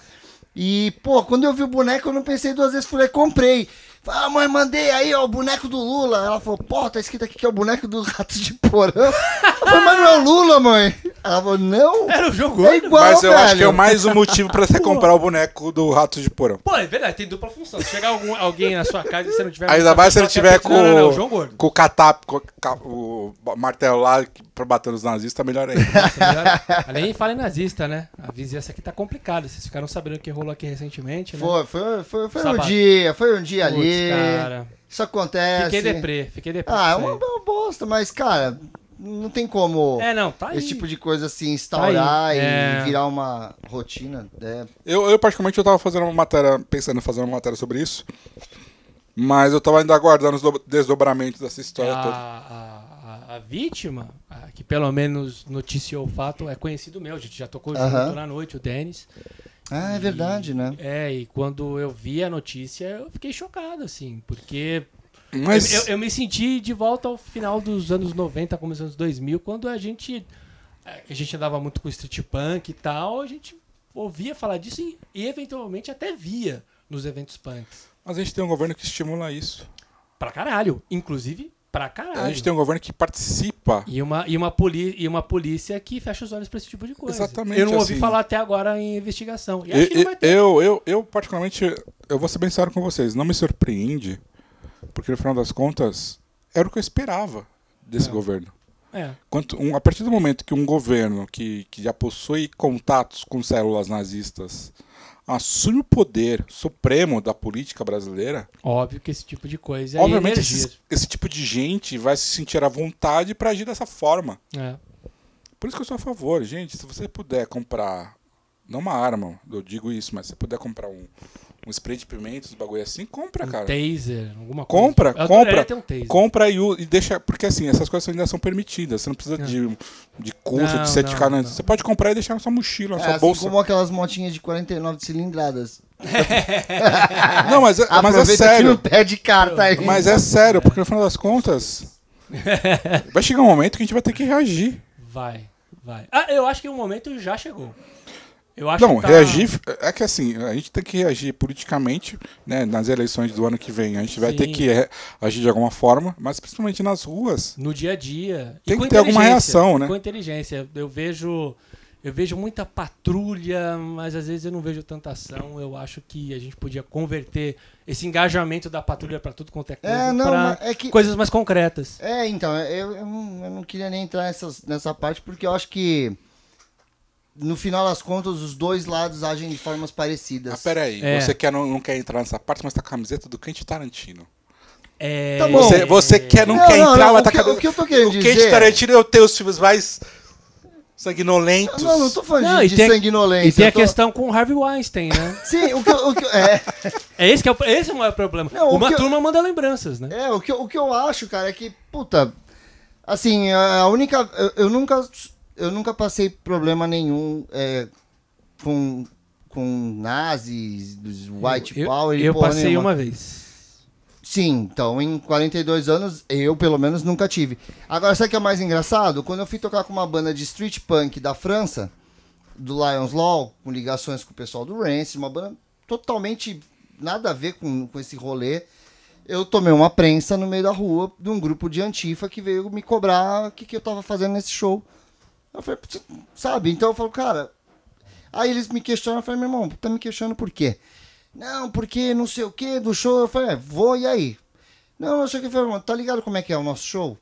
A gente leva uma participação de dois rappers de Itaim Paulista, negros. A nossa, uma menina que canta com a gente é negra. A gente toca, nosso som é misturado com ska, reggae. A gente sempre foi uma postura totalmente. Eu não precisava estar aqui me explicando, eu não estou me explicando. Estou falando, você quer continuar essa conversa ou você prefere pesquisar um pouco mais sobre a minha banda antes de me fazer essa pergunta? Não, tudo bem, a gente, a gente só tá passando um pano, só, tá, só, só tomou, é, trocando uma ideia. É. Cara, uma- uns cinco pessoas me cercaram sozinho na mesa. Ou seja, a forma de atuação, ela não é diferente. Aí eu cheguei É. e falei assim, ah, legal, não, tá tudo certo então, tá tudo certo. Eu falei, tá tudo certo, agora posso fazer uma pergunta eu? Posso fazer uma pergunta pra vocês? E se eu fosse o que vocês É. suspeitavam que eu. Como é que vocês iam resolver? Ah, a gente ia resolver de outro jeito. Eu falei, igual eles resolvem? Então tá. Então tá tudo certo. Então não. Não. Eu, Eu sou não. ao contrário, tenho que descer na porrada. Não, não. Por isso, que, é- por isso que esse podcast vai funcionar muito bem. Porque vai ter porrada? Não, porque vai ter uma dualidade respeitosa e carinhosa. Ah, não, eu quero porrada. Eu também, É, pô, quero dualidade. porrada. Talvez tenha porrada. Já, já, já, já sabe as porradas aqui. Agora, e, e- e sobre Tarantino? Cara, já Tarantino gostei, já ou gostei. Tarantela? Quase que eu fiquei nessa dúvida, hein? Não, o, o- eu, eu voltei a gostar com Nossa, o último que piada filme. horrível, mas tudo bem. Pô, eu, eu gostei. Fiquei até com vontade de ler o livro, porque o, o, o livro ele, ele acaba dando uma, uma maior abrangência pro universo do filme. Tem mais coisas sobre os personagens. Que dá pra explorar, É, né? e, e tem um personagem ali que é controverso, o personagem do Brad Pitt. Sim. Tem, um, tem ali um, um- uma história curiosa sobre ele. Até fiquei curioso de ver, ver o livro. E vamos aí Do ver personagem ou dele? do, o livro do Tarantino, porque o Tarantino nunca tinha escrito um livro. Diga-se de passagem, é lendário os roteiros dele, porque os roteiros dele têm erros de gramática, né? Como é que deve ser o livro do Tarantino? E, e eu fiquei curioso por conta disso. Até mesmo porque o próximo filme é o último filme do Tarantino. Porque a promessa dele de carreira é fazer 10 filmes o Mas, é mas o você último. acredita nisso? Depois disso. Não acredito, sabe por quê? Porque o plano dele depois é teatro e televisão. Então faz sentido. Total. Faz todo sentido. Porque o teatro, acho que talvez por uma paixão e tal, e porque tem um público ativo ainda. Agora, hoje em dia, é, entretenimento, ele tá muito voltado pro consumo de séries. Eu queria ver muito o filme do, do Tarantino, do Homem-Aranha. Ia ser massa, mas o que a galera tá falando é sobre Kill Bill 3. É, eu, eu, eu, É. eu vi isso. Eu gosto da ideia do Kill Bill 3. Interessante. Tem- dá pra. Dá, dá, Que seria. Se alguém ouviu e não assistiu Kill Bill, desculpa, vai, lá vai spoiler. O- porque seria a continuação da história da, da, da, da filha da, da, da vítima da noiva, né? Que é a menininha Nossa. negra e tal. Talvez essa atriz que fosse fazer essa menininha fosse a Zendaya, que eu acho Que legal, velho. tremenda numa escalação certeira. É interessante, uma baita de uma ideia. Porra. Mas eu não, não Eu, gostaria é- de ver o Quentin Tarantino dirigindo Homem-Aranha, porque pra mim uma das maiores frustrações, uns, ma- ma- ma- não é frustrações, mas maiores cagadas, assim, que eu fiquei, tipo, não acredito que você fez isso. Foi o, o Sam Raimi lá dirigiu, porque eu amo o Evil Dead, amo tudo que ele fazia dessas porcaria toda, e falava, caralho, esse cara, mano, vai fazer aquele efeito das câmeras no, no, no Homem-Aranha. Chegou e fez uns três filmes horríveis, aquele Tobey Maguire lá. Não, Tobey- não, é não, horrível. não, não é horrível. Não, Não, não, não, não. Não, não, velho. A única coisa que eu me incomoda, o que me incomoda vou- no Homem-Aranha é aquela dancinha. Qual ah, então, mas dança? peraí, peraí. Vamos, vamos fazer. dança? A gente precisa fazer uma escala evolutiva. Que Homem-Aranha, Homem-Aranha 2 e Homem-Aranha 3 são filmes completamente diferentes. São, são. Então, A dança tá no Homem-Aranha 3 e esse filme é uma tragédia. Esse zoado, zoado, Cara, eu, eu zoado. não Do começo ao fim, né? Homem-. Homem-Aranha, junto com o X-Men, pra mim são os filmes que sedimentam essa era de super-heróis. A era de super-heróis no- cinema só existe por causa de Homem-Aranha e X-Men. É, o 2 pra mim é o melhor deles. Mas eu ainda acho melhor que o do filme do Zack Snyder, do, do Batman vs Superman. Eu também acho melhor. Também É, acho melhor. Eu não, não Mas consigo, Pra você É, ter mas- uma noção do quanto eu acho ruim Batman não, vs não Superman. consigo. É, mas, de eu, si, mas eu, te- não eu tenho uma, consigo. eu tenho uma pontuação pra fazer sobre Batman vs Superman. Não é pra defender, é só pra contemporizar. Mas só pra defender o, o Sam Raimi, ele não foi, tipo, tão traidor das próprias convicções. Você assistiu Homem-Aranha 2, certo? Sim. Tem aquela cena do Dr. Octopus, quando ele já tinha. O inibidor, o inibidor já é destruído e meio que os tentáculos já estão domando a mente dele e tal. Sim. Tem um easter egg que é do caralho, que quando ele, ele tá controlando os tentáculos, a luz dentro dos tentáculos, ela é verde. Quando os tentáculos dominam a mente dele, a luz é vermelha. Nessa cena, que o pessoal tá lá na, na mesa de operação para fazer a cirurgia para retirar os tentáculos, que os tentáculos atacam os médicos, Aham. é total Evil Dead. É verdade. Total Evil Dead. Então, o máximo Sim, sim, o que, verdade. ele, o que ele pôde colocar ali, do que ele tinha de background de cinema, ele colocou. Mas o que é foda é que tipo, a gente tá falando do Blockbuster, Sony Não, mas, Pictures, ó. tinha um, um produtor que é chato pra caralho, o Aviarad, que depois teve aquela ideia do espetacular Homem-Aranha, que é. Não, mas eu acho Gosto que do- uma, do uma das coisas que eu senti ator, um mas pouquinho de... Senti Mas- um pouco de falta do, daquele humor dele também, no, no, dos Que é um humor Mas- bem característico, mas a- é, um mas, humor ó. meio, é um humor meio é, sarcástico, é, quase Mas- um humor negro. Mas a Amy Stone tá perfeita naquele papel, né? da- Sim, sim, sim, sim, eu Tá, gosto. tá, então ela tá perfeita como Gwen Stacy. Não, ela é perfeita em qualquer esse papel, né? Não vamos combinar. Pô, ela é uma baita de uma atriz, na real. Você assistiu Cruella? Vale a pena só por Eu não dela. assisti, Eu sabe ainda por quê? não Eu acho que. Todo mundo falou que é maravilhoso. Eu não Vou- tenho Disney mais. Vou defender, eu vou, vou defender Emma Stone Cruella por dois motivos. Primeiro, ela é uma baita de uma atriz mesmo.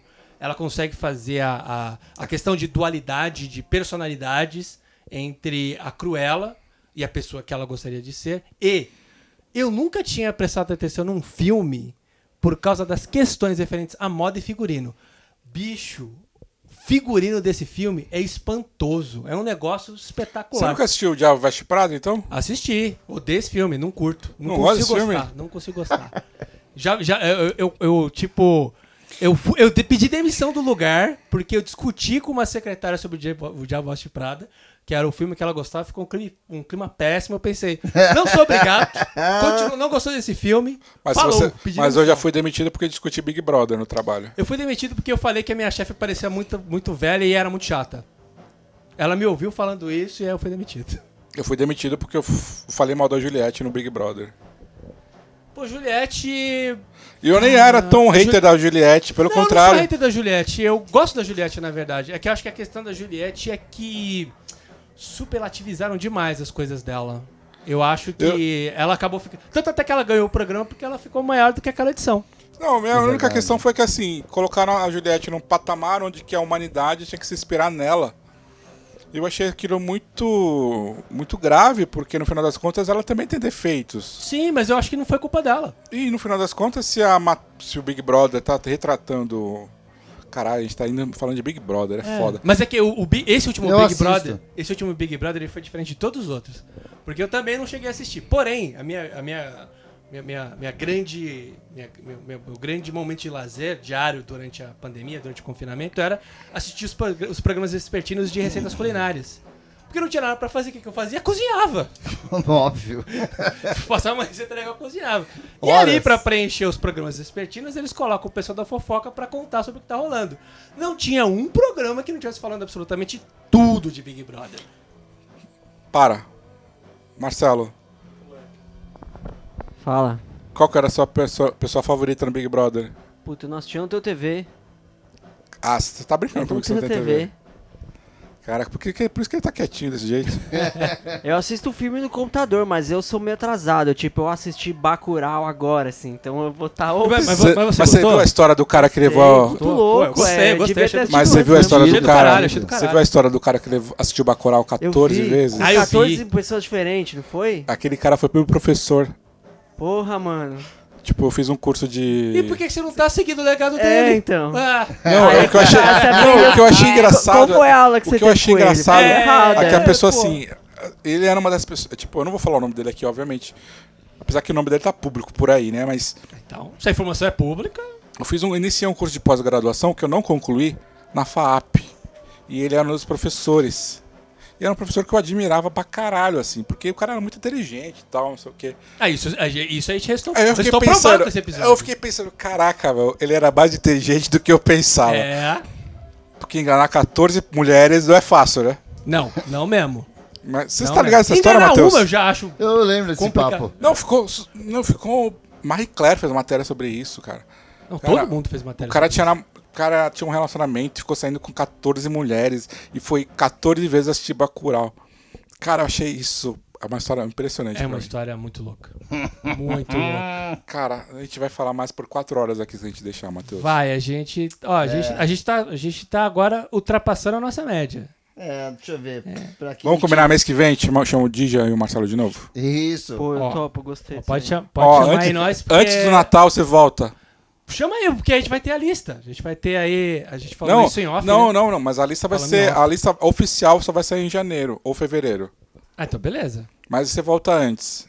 Só chamar E quem traz o. Marcelo. Com certeza. Se der, a gente vai ver se traz o Bruno ou o Rafael também. E a gente. Bruno e o Rafael também a são gente- fontes nossa, de informações Já, já vem com, inigualáveis. isso já vem com tempo, com Mas eu calma, quero que, mas eu É, quero novidades do Alayogan. Terá, terá. É. Eu inclusive, já vamos soltar aí algumas novidades. Vamos ver se a gente convida a Leti também? Ai, Pô, vamos. aí a gente legal, precisa. hein? A gente É. pre- Traz vocês dois a Leti. Precisamos de Let.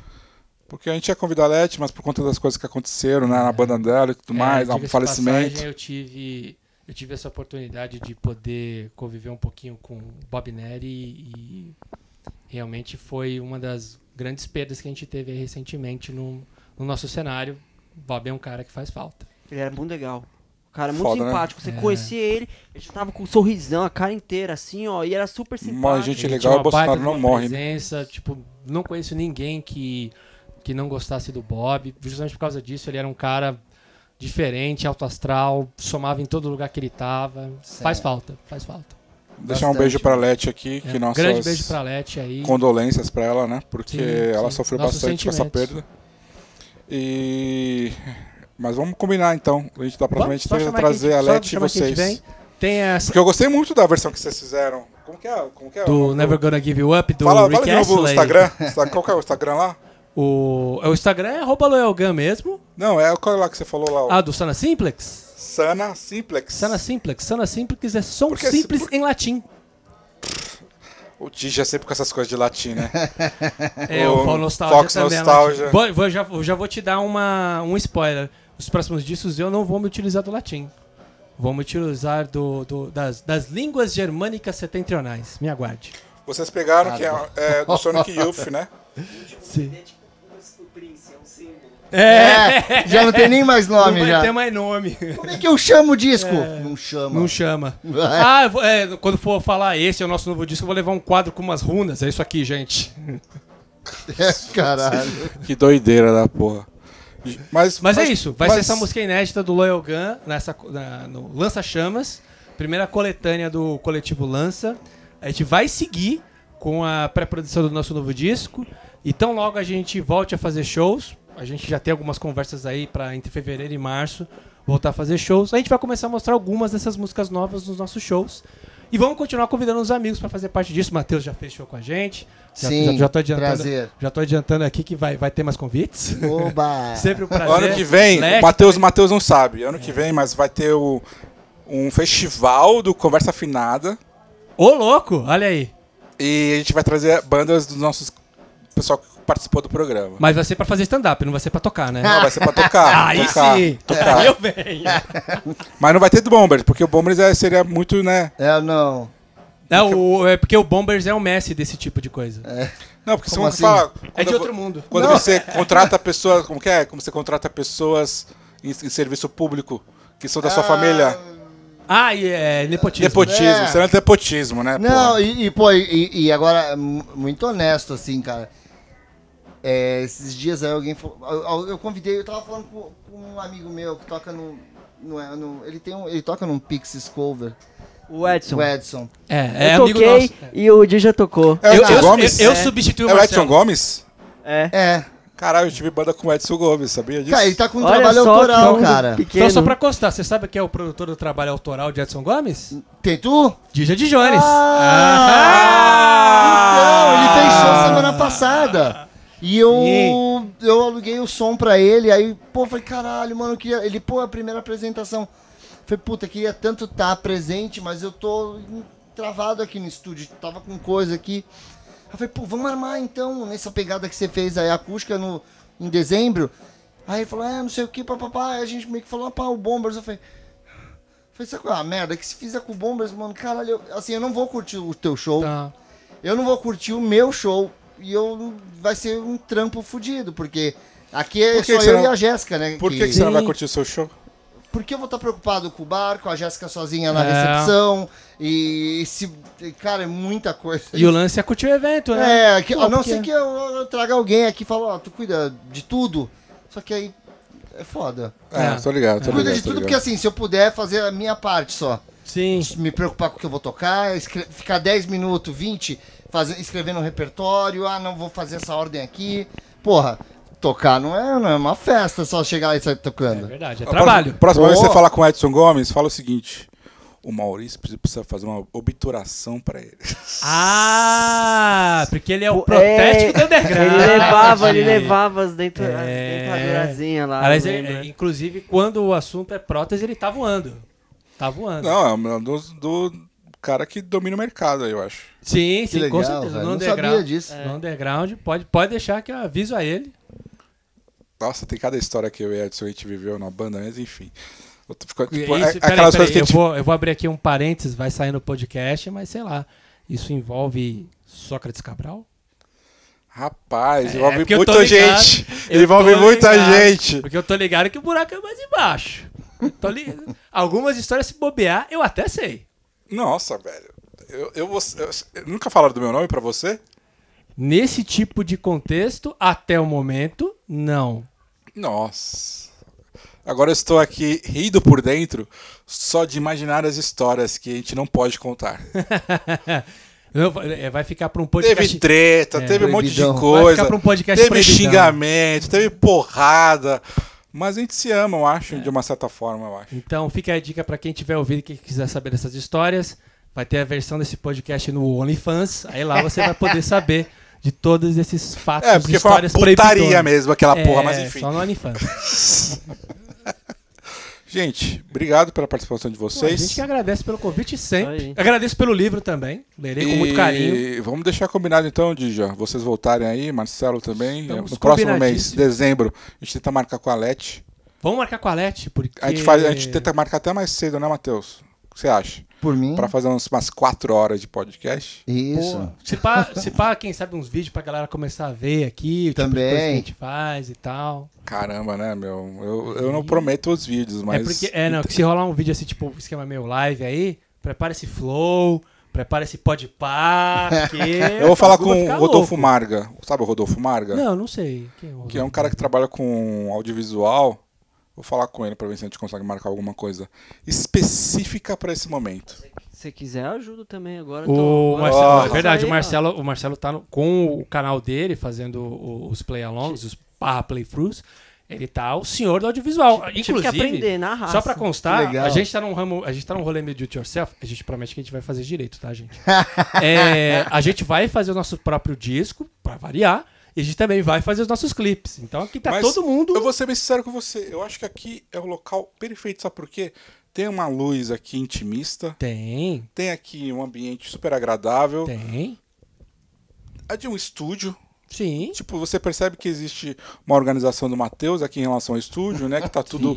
né? Tem os Não, não, pra- quadros. Pra, mim, pra tem... mim tá tudo estrategicamente Não, bem tá tudo posicionado. Muito bem posicionado. A gente bota uma câmera aqui, outra aqui, outra aqui. Não, tem- Aí dá pra ver todo mundo, vira uma conversa. É, Porque- eu- porque super. eu- pra mim não faria o menor sentido eu estar conversando com você se não tivesse um Sabe amplificador o que, atrás. sabe o que eu acho? É, né? Eu acho Não tá faria fal- sentido. Eu acho que tá faltando um- uns podcasts aí que tá tudo muito bonitinho, né? Tá, tá. Muito, Ô, muito, outra- muito bem outra- filmado. é, Falta uns cafofãs. Assim. Falta uns cafofão. Eu cara. acho que tem que Faltam ter um- uns meio deep web. Tem que ter um É. podcast assim, ó. É. Uma coisa mais intimista, assim, uma coisa que não tá se preocupando muito em em tá com aquela, aquela coisa da visão, assim, tipo, tem que mostrar Um o podcast cara- mais real, né? Um É, podcast uma coisa mais, mais- a vida como ela é. A vida como ela é mesmo, É. sabe? Tipo, uma coisa assim, tipo, de qualidade caprichadinha, mais procedimento assim, mais mais básico.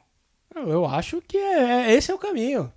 Esse é o caminho. A gente não quer, a gente não quer estética, a gente quer a Não, não, é- não, pelo, con- é um conceito, é diferente. É, hoje, to- hoje todo dia. Gente, é obrigado pelo papo.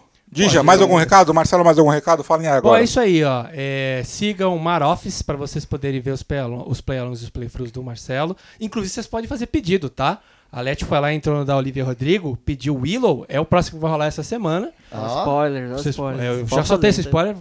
Assistam, se inscrevam. Estamos eu, aí. eu quero também. Swift. Vocês ouvi- Vocês ouviram o Willow? Desculpa alongar de novo, mas porra, tô achando É a volta do rock, a mina gente. é filha do Will. Eu não quero, tipo, desmerecer ela, mas porra, Eu vi esses quem dias. imaginou que a filha do Will Smith ia tá aí, mano, soltando CD de pop Então, mas- punk em mas você sabe- mas você- 2021? Mas você sabe que, louco, mas você sabe que ela ouve esse tipo de coisa em casa, porque a, a mãe dela, a Jada Pink Smith, ela cantou em banda de no metal. Ah, é? É. muito doido isso, É. né?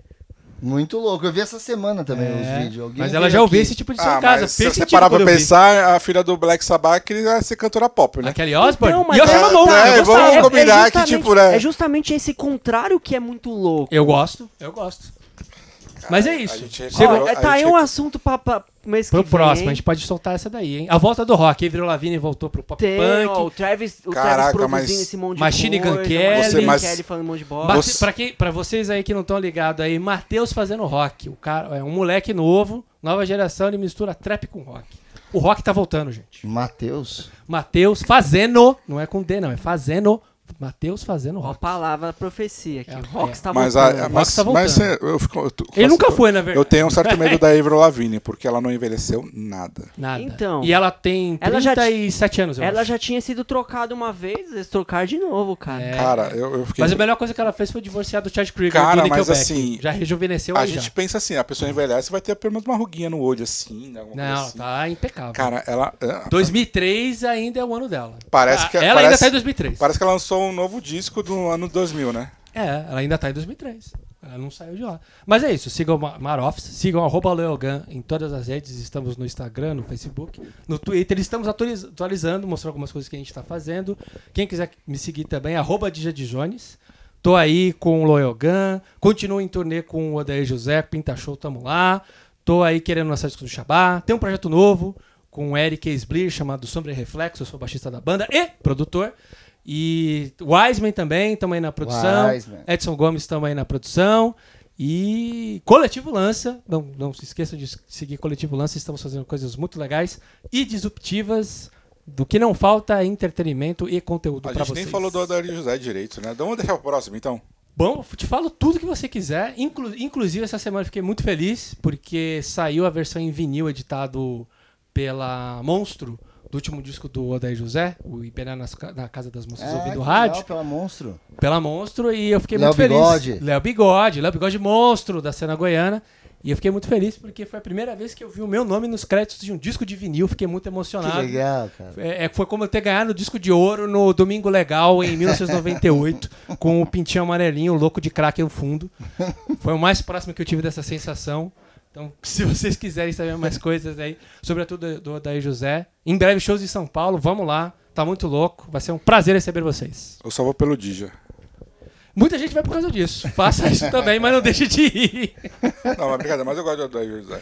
Cara, Eu não sou um conhecedor do Adair, mas eu gosto. olha, quando a gente toca aqui em São Paulo, a gente tem focado mais repertório nesses últimos três discos dele: o Dia 16, o Gatos e Ratos, e o Ibena na Casa das Moças ouvindo rádio, porque é uma trilogia de rock.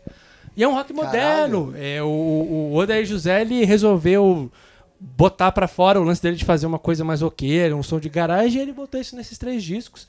Ele continua muito afiado em relação às letras que ele tá escrevendo e ele continua fazendo música popular, mesmo sendo rock.